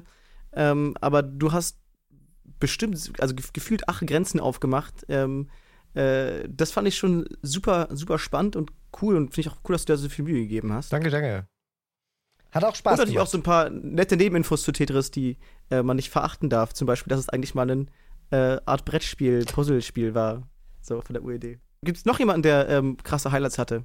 Ich finde Papers, Please ist allgemein immer ein Highlight. Und ähm, allein die Geschichte äh, von, also Moritz, das war ja dein Titel, aber ich fand gerade tatsächlich die Geschichte von Niklas so extrem fesselnd, wie er sein Playthrough beschrieben hat. Hat mir fast nochmal direkt wieder Lust gemacht, das doch nochmal anzuschmeißen, weil ich das Gefühl hatte, da habe ich ja dann doch noch, also man hat eh nie das Gefühl, man hat da alles gesehen, aber es ist halt, es es, es hat einfach so einen großen Anfangsteil, den man erst geschafft haben muss, bevor man sich wirklich Gedanken machen kann, wo möchte ich jetzt abzweigen, wo möchte ich mich vielleicht vielleicht für was entscheiden. Aber äh, ja, diese, diese Story, wie er sie erzählt hat, fand ich extrem spannend einfach. Es hat mir das Medium Vide Videospiele extrem äh, wieder aufgewärmt und Lust gemacht, jetzt doch nochmal Papers, Please nach acht Jahren oder so zu spielen. Ist bestimmt nochmal ein Playthrough wert, Niklas. Ja, ich äh, wollte gerade sagen, also das hat Michi sehr schön diplomatisch äh, gelöst, weil nachdem ihr euch gegenseitig genannt habt und ich mich ja jetzt wohl kaum selber nennen werde, ist damit äh, Life is Strange als einziges äh, nicht gefallen. Auf der anderen Seite muss ich sagen, mein Punkt war ja auch vielleicht, dass es nicht unbedingt ein Highlight ist, dieses Spiel, sondern eher ein Lowlight. Äh, was für mich ein Highlight war, oder zwei verschiedene Highlights äh, übrigens, war einerseits äh, möchte ich nochmal betonen, was Moritz eben auch schon erwähnt hat, also es ist bei uns schon so ein bisschen zum Klischee geworden. Ne? Also man sagt, sagt immer so, wir haben äh, versuchen häufiger zu, aus jedem Spiel drei ähm, Ebenen herauszuarbeiten, die zum Thema passen, ne? Denn Hendiatris 1 durch 3 und dann stimmt das auch noch in dreifacher Hinsicht sozusagen. ähm, und, und Michi kommt hier als Gast mal so äh, sportlich flott dazu und sagt sich, wisst ihr was, 3 ist sowieso für Anfänger, was haltet ihr eigentlich von 30? Äh, und das hat mich schon auch äh, stark beeindruckt, war sehr imponiert, äh, imponierend, wie äh, du das auf verschiedenen Ebenen aufgemacht hast, ganz klasse. Aber auch an der Stelle möchte ich tatsächlich nochmal, und jetzt ist es ein bisschen billig, weil jetzt habe ich über alle geredet, aber trotzdem Moritz nochmal auch hervorheben, ähm, es wäre so einfach gewesen, mit einem Spiel wie Papers, Please sich hinzusetzen und zu sagen, naja gut, es ist halt jo, ist eine, eine Grenze. Genau, es geht halt um eine Grenze und es geht halt um Passkontrollen. Also was wollt ihr jetzt noch mehr von mir? Gebt mir die Krone, ihr Pisser. Ähm, und du hast hingegen das wirklich nochmal herausgearbeitet, an wie vielen anderen Stellen äh, das irgendwie auch nochmal zur Grenzerfahrung wird und das nochmal auf eine Art und Weise einsortiert, die dann die Diskussion, die mich zu meinem, meiner Erzählung, äh, zu meinem Erlebnis in diesem Spiel überhaupt erst gebracht hat, ermöglicht hat. Und insofern äh, auch da nochmal ein großes Kompliment. Also heute tue ich mich schwer mit den Highlights, weil ihr beide eins wart. Ich möchte mal nochmal zu Ditas was sagen. Ich fand eigentlich einen ganz spannenden Punkt von dir, dass du äh, gezeigt hast, welche Grenzen nicht überschritten wurden. ähm, also an welche Grenzen ein Spiel heranragt, aber gar nicht sozusagen einfach nicht schafft zu überschreiten. Der, der, der wird bei mir einfach declined, kommt der rote Stempel drauf. ähm, und dann geht's da nicht durch. Und das ist, äh, die haben da den roten Stempel beim Rassismus bekommen ähm, und fand es dahingehend spannend zu überlegen, welche Grenzen hätte, hätte man überschreiten müssen, um genau ähm, mhm. das Spiel zu machen, das in der, in der Parallel, in dem Paralleluniversum irgendwie cool ist. Dem möchte ich mir auch nochmal an, anschließen. Also äh, genau, was Moritz sagt. Also ich finde, ich hätte auch nie, gar nicht gedacht, also ich wusste, dass das, ich äh, wusste das Szenario, aber ich wusste nicht, dass das Thema Grenze tatsächlich in Life is Strange auch so äh, dann drin ist, äh, wie du es beschrieben hast. Und ja, klar, jetzt ist das Argument leider ein bisschen, da, da schwebt leider einfach dieses Jahr, ist schade, dass es scheiße ist. Oder ja. leider mit. Leider scheiße. Leider scheiße. Ändert ja nichts daran, dass wir da trotzdem super und passend zum Thema drüber reden konnten. Von daher äh, war ich da auch positiv überrascht. Fantastisch. Und eigentlich hatte ich auch Bock gekriegt, das jetzt zu spielen, aber ich weiß halt, dass es scheiße ist. Aber auf der anderen Seite, also vielleicht ähm, ist deine Erfahrung auch eine ganz andere und du wirst halt, äh, wenn er zum 5000. Mhm. Mal mit weinerlicher Stimme hey, Nano zu seinem Bruder sagt, äh, nicht nee, ähnlich nee, genervt das kann wie ich. Mir nicht vorstellen. kann ich mir nicht vorstellen. Äh, was ich mir aber vorstellen kann, ist, dass unsere ZuhörerInnen, ähm, mhm. wie letztes Mal auch schon, wieder darüber abstimmen, äh, welches unser äh, grenzenlos genialen Spielideen dann äh, denn gewonnen uh. haben. Also ist es äh, Oh yes, hot. Michi mit, äh, mit Tetris, mhm. ist es äh, Niklas mit Life is Strange 2 oder hab vielleicht ich erneut gewonnen mit Papers, Please. Schreibt uns einfach eine Nachricht. Wenn du das so schon sagst, erneut gewonnen. ich wollte es nur mal betonen. äh, ihr habt Zeit bis in zwei Wochen. Ähm, bis zum Niklas. Yo bis zum 7. August. Also äh, heute, äh, Freitag, kommt ja die Folge raus. Also wenn ihr die Folge jetzt erst Samstag hört, habt ihr eben nicht mehr die vollen zwei Wochen Zeit. Selber schuld, ne? Und äh, genau, aber bis zum 7. August könnt ihr abstimmen. Und zwar wo, Moritz? Ähm, findet uns wie immer unter hendiatrispod. Ihr könnt uns auch eine E-Mail schreiben an hendiatris podcast.hendiatris.de. Mhm, korrekt. Oder, Niklas? Ja. Ja, korrekt. Schön. Ähm, Genau, oder alle anderen Wege, die euch einfallen, um uns zu erreichen. Ihr könnt auch eine kleine Rezension dazu schreiben oder eine Begründung. Ähm, wir sind sehr, sehr gespannt. Gut, ihr Lieben. Dann ähm, bleibt mir jetzt noch so ein bisschen äh, Housekeeping übrig, sozusagen.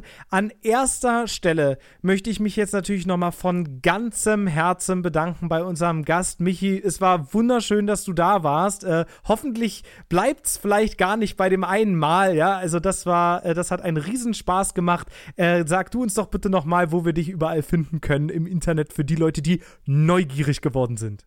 Na, bei Handia Tetris, bei dem neuen Format, das aufgemacht wird. Nein, Spaß beiseite. Tetra-Tennis. Ähm, ihr findet mich am besten einfach auf Twitter, da bin ich mit Abstand am aktivsten, falls ihr also diese soziale Plattform nutzt. Äh, Twitter äh, auch unter meinem Nickname AVA7, A-V-A-V-I-I. Avavi. Und wenn ihr mich wirklich, Avavi, falls ihr mich wirklich in Aktion sehen wollt, äh, seht ihr das auch am häufigsten auf Twitch natürlich, äh, dienstags und donnerstags ab 21 Uhr. Ähm, aber wenn ihr für, auf skurrile, verrückte Abenteuer steht, guckt einfach den, das Let's Play von Niklas und mir von Deadly Premonition 2. Äh, das äh, finde ich einfach großartig. Ich bin jetzt schon so gespannt, wie es weitergeht. Wir sind, äh, ihr könnt auch noch super einsteigen. Also es läuft noch nicht lang. Wir haben gerade mal drei Episoden gerade aufgenommen, machen jetzt diese Woche die vierte.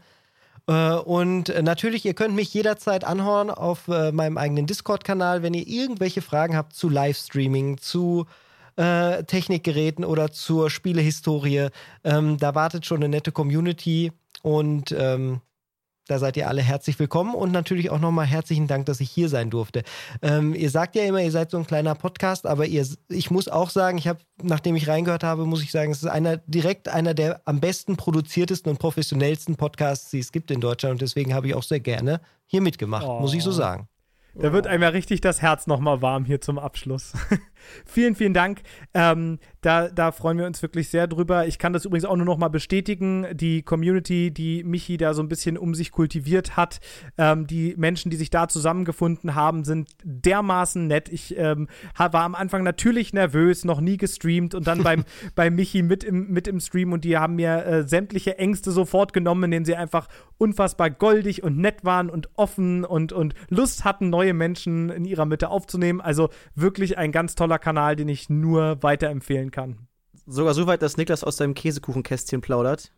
Ähm, Ich habe ganz kurz mal reingeschaltet gehabt und habe da sehr viel über gedeckte und nicht gedeckte Versionen äh, des New Yorker und nicht New Yorker Cheesecakes gelernt. Was ist denn dein Favorit, Moritz? Ähm, pff, wahrscheinlich der richtig Standard Käsekuchen von Frau Töns. Das, äh, die hat irgendwann mal bei uns gearbeitet und irgendwie hat es dieses Rezept äh, in mein Rezeptebuch geschafft und das ist Frau Töns Käsekuchen. Na, das musst du auf jeden Fall auf dem Discord bitte teilen, in dem, in dem Rezeptekanal. Jetzt bin ich ganz heiß drauf. Auf jeden Fall. Wer sich fragt, was das jetzt hier noch soll, der muss definitiv in Michis und mein äh, Deadly Premonition Let's Play reingucken, denn da werden die großen Fragen des Lebens äh, diskutiert, nämlich Käsekuchen mit oder ohne Rosinen. Ähm, Streusel! und mit Streusel. Alles mit Streusel ist, ist vor allem die Antwort. Käseanteil ist auch nicht, also Ja, von wegen Hitchhiker's Guide to the Galaxy, die Antwort auf alles ist nicht 42, die Antwort auf alles ist Streusel. Ganz genau. So, äh, mir bleibt jetzt noch kurz zu sagen, ähm, dass wir von einem fantastischen Gast zu einem super, super für unseren Podcast speziellen Gast oder einer Gästin, der ersten äh, weiblichen Person endlich, es hat lange genug gedauert, die bei uns im Podcast ein Spiel vorstellen wird, kommen werden. Äh, ihr kennt sie alle als super charmante Intro-Stimme. Mhm. Zur nächsten Folge tritt sie aus dieser Her Rolle als Introistin heraus und ist dann tatsächlich als Vollmitglied im Podcast dabei und wird selbst endlich mal ein Spiel vorstellen. Wir freuen uns unglaublich, endlich Wanda im Podcast begrüßen zu dürfen. Und zwar auch noch mal zu einem ganz speziellen Thema. Denn nächstes Mal ist das Thema nicht wie sonst ein einzelnes Substantiv, so wie heute Grenzen oder sowas und auch nicht Angst und nicht Wasser, sondern nächstes Mal ist das Thema The Legend of Zelda. Yes. Da, da, da, da, da, da. Äh, eine Spielereihe, die so viel Historie hat und so wichtig und so umfassend ist und so viele unterschiedliche Spiele hervorgebracht hat, dass sie einen eigenen Podcast, eine eigene Folge verdient hat. Wir freuen uns schon extrem darauf. Zur nächsten Folge zu Hendiatris Select in zwei Wochen. Dann erfahrt ihr auch, welche Spiele wir jeweils mitbringen. Vielleicht werden wir das ein oder andere davon tatsächlich dann auch auf unserem Kanal streamen. Twitch twitch.tv slash hendiatrispod. So könnt ihr uns finden. Ähm, so findet ihr uns übrigens auch in allen anderen sozialen Medien, auf YouTube hendiatrispod, auf Twitter, auf Instagram. Wenn jemand dir persönlich für schlechte Gaming-Takes, äh, politische Meinungen und schlechte Fußball-Tweets folgen möchte, Moritz, wie findet man dich nochmal? äh, mich findet man unter äh, lka-moses äh, 1995 glaube ich. Ich bin mir mittlerweile selber nicht mehr so sicher. Irgendwann, irgendwann äh, check ich das nochmal nach, aber wenn ihr mich gefunden habt, könnt ihr mir eine Nachricht schreiben. Bestimmt in den Show Notes richtig. Ganz genau. Mich findet ihr unter niklas-guck. Alles, was wir machen, findet ihr auch auf hendiatris.de. Und mit diesen Worten verabschiede ich mich, verabschiede ich Moritz und unseren fantastischen Gast Michi, Ava 7. Vielen Dank für Danke, deine Teilnahme und bis bald hoffentlich. Gerne wieder. Macht's gut. Auf Wiedersehen. Ciao. Wiedersehen. Tschüss.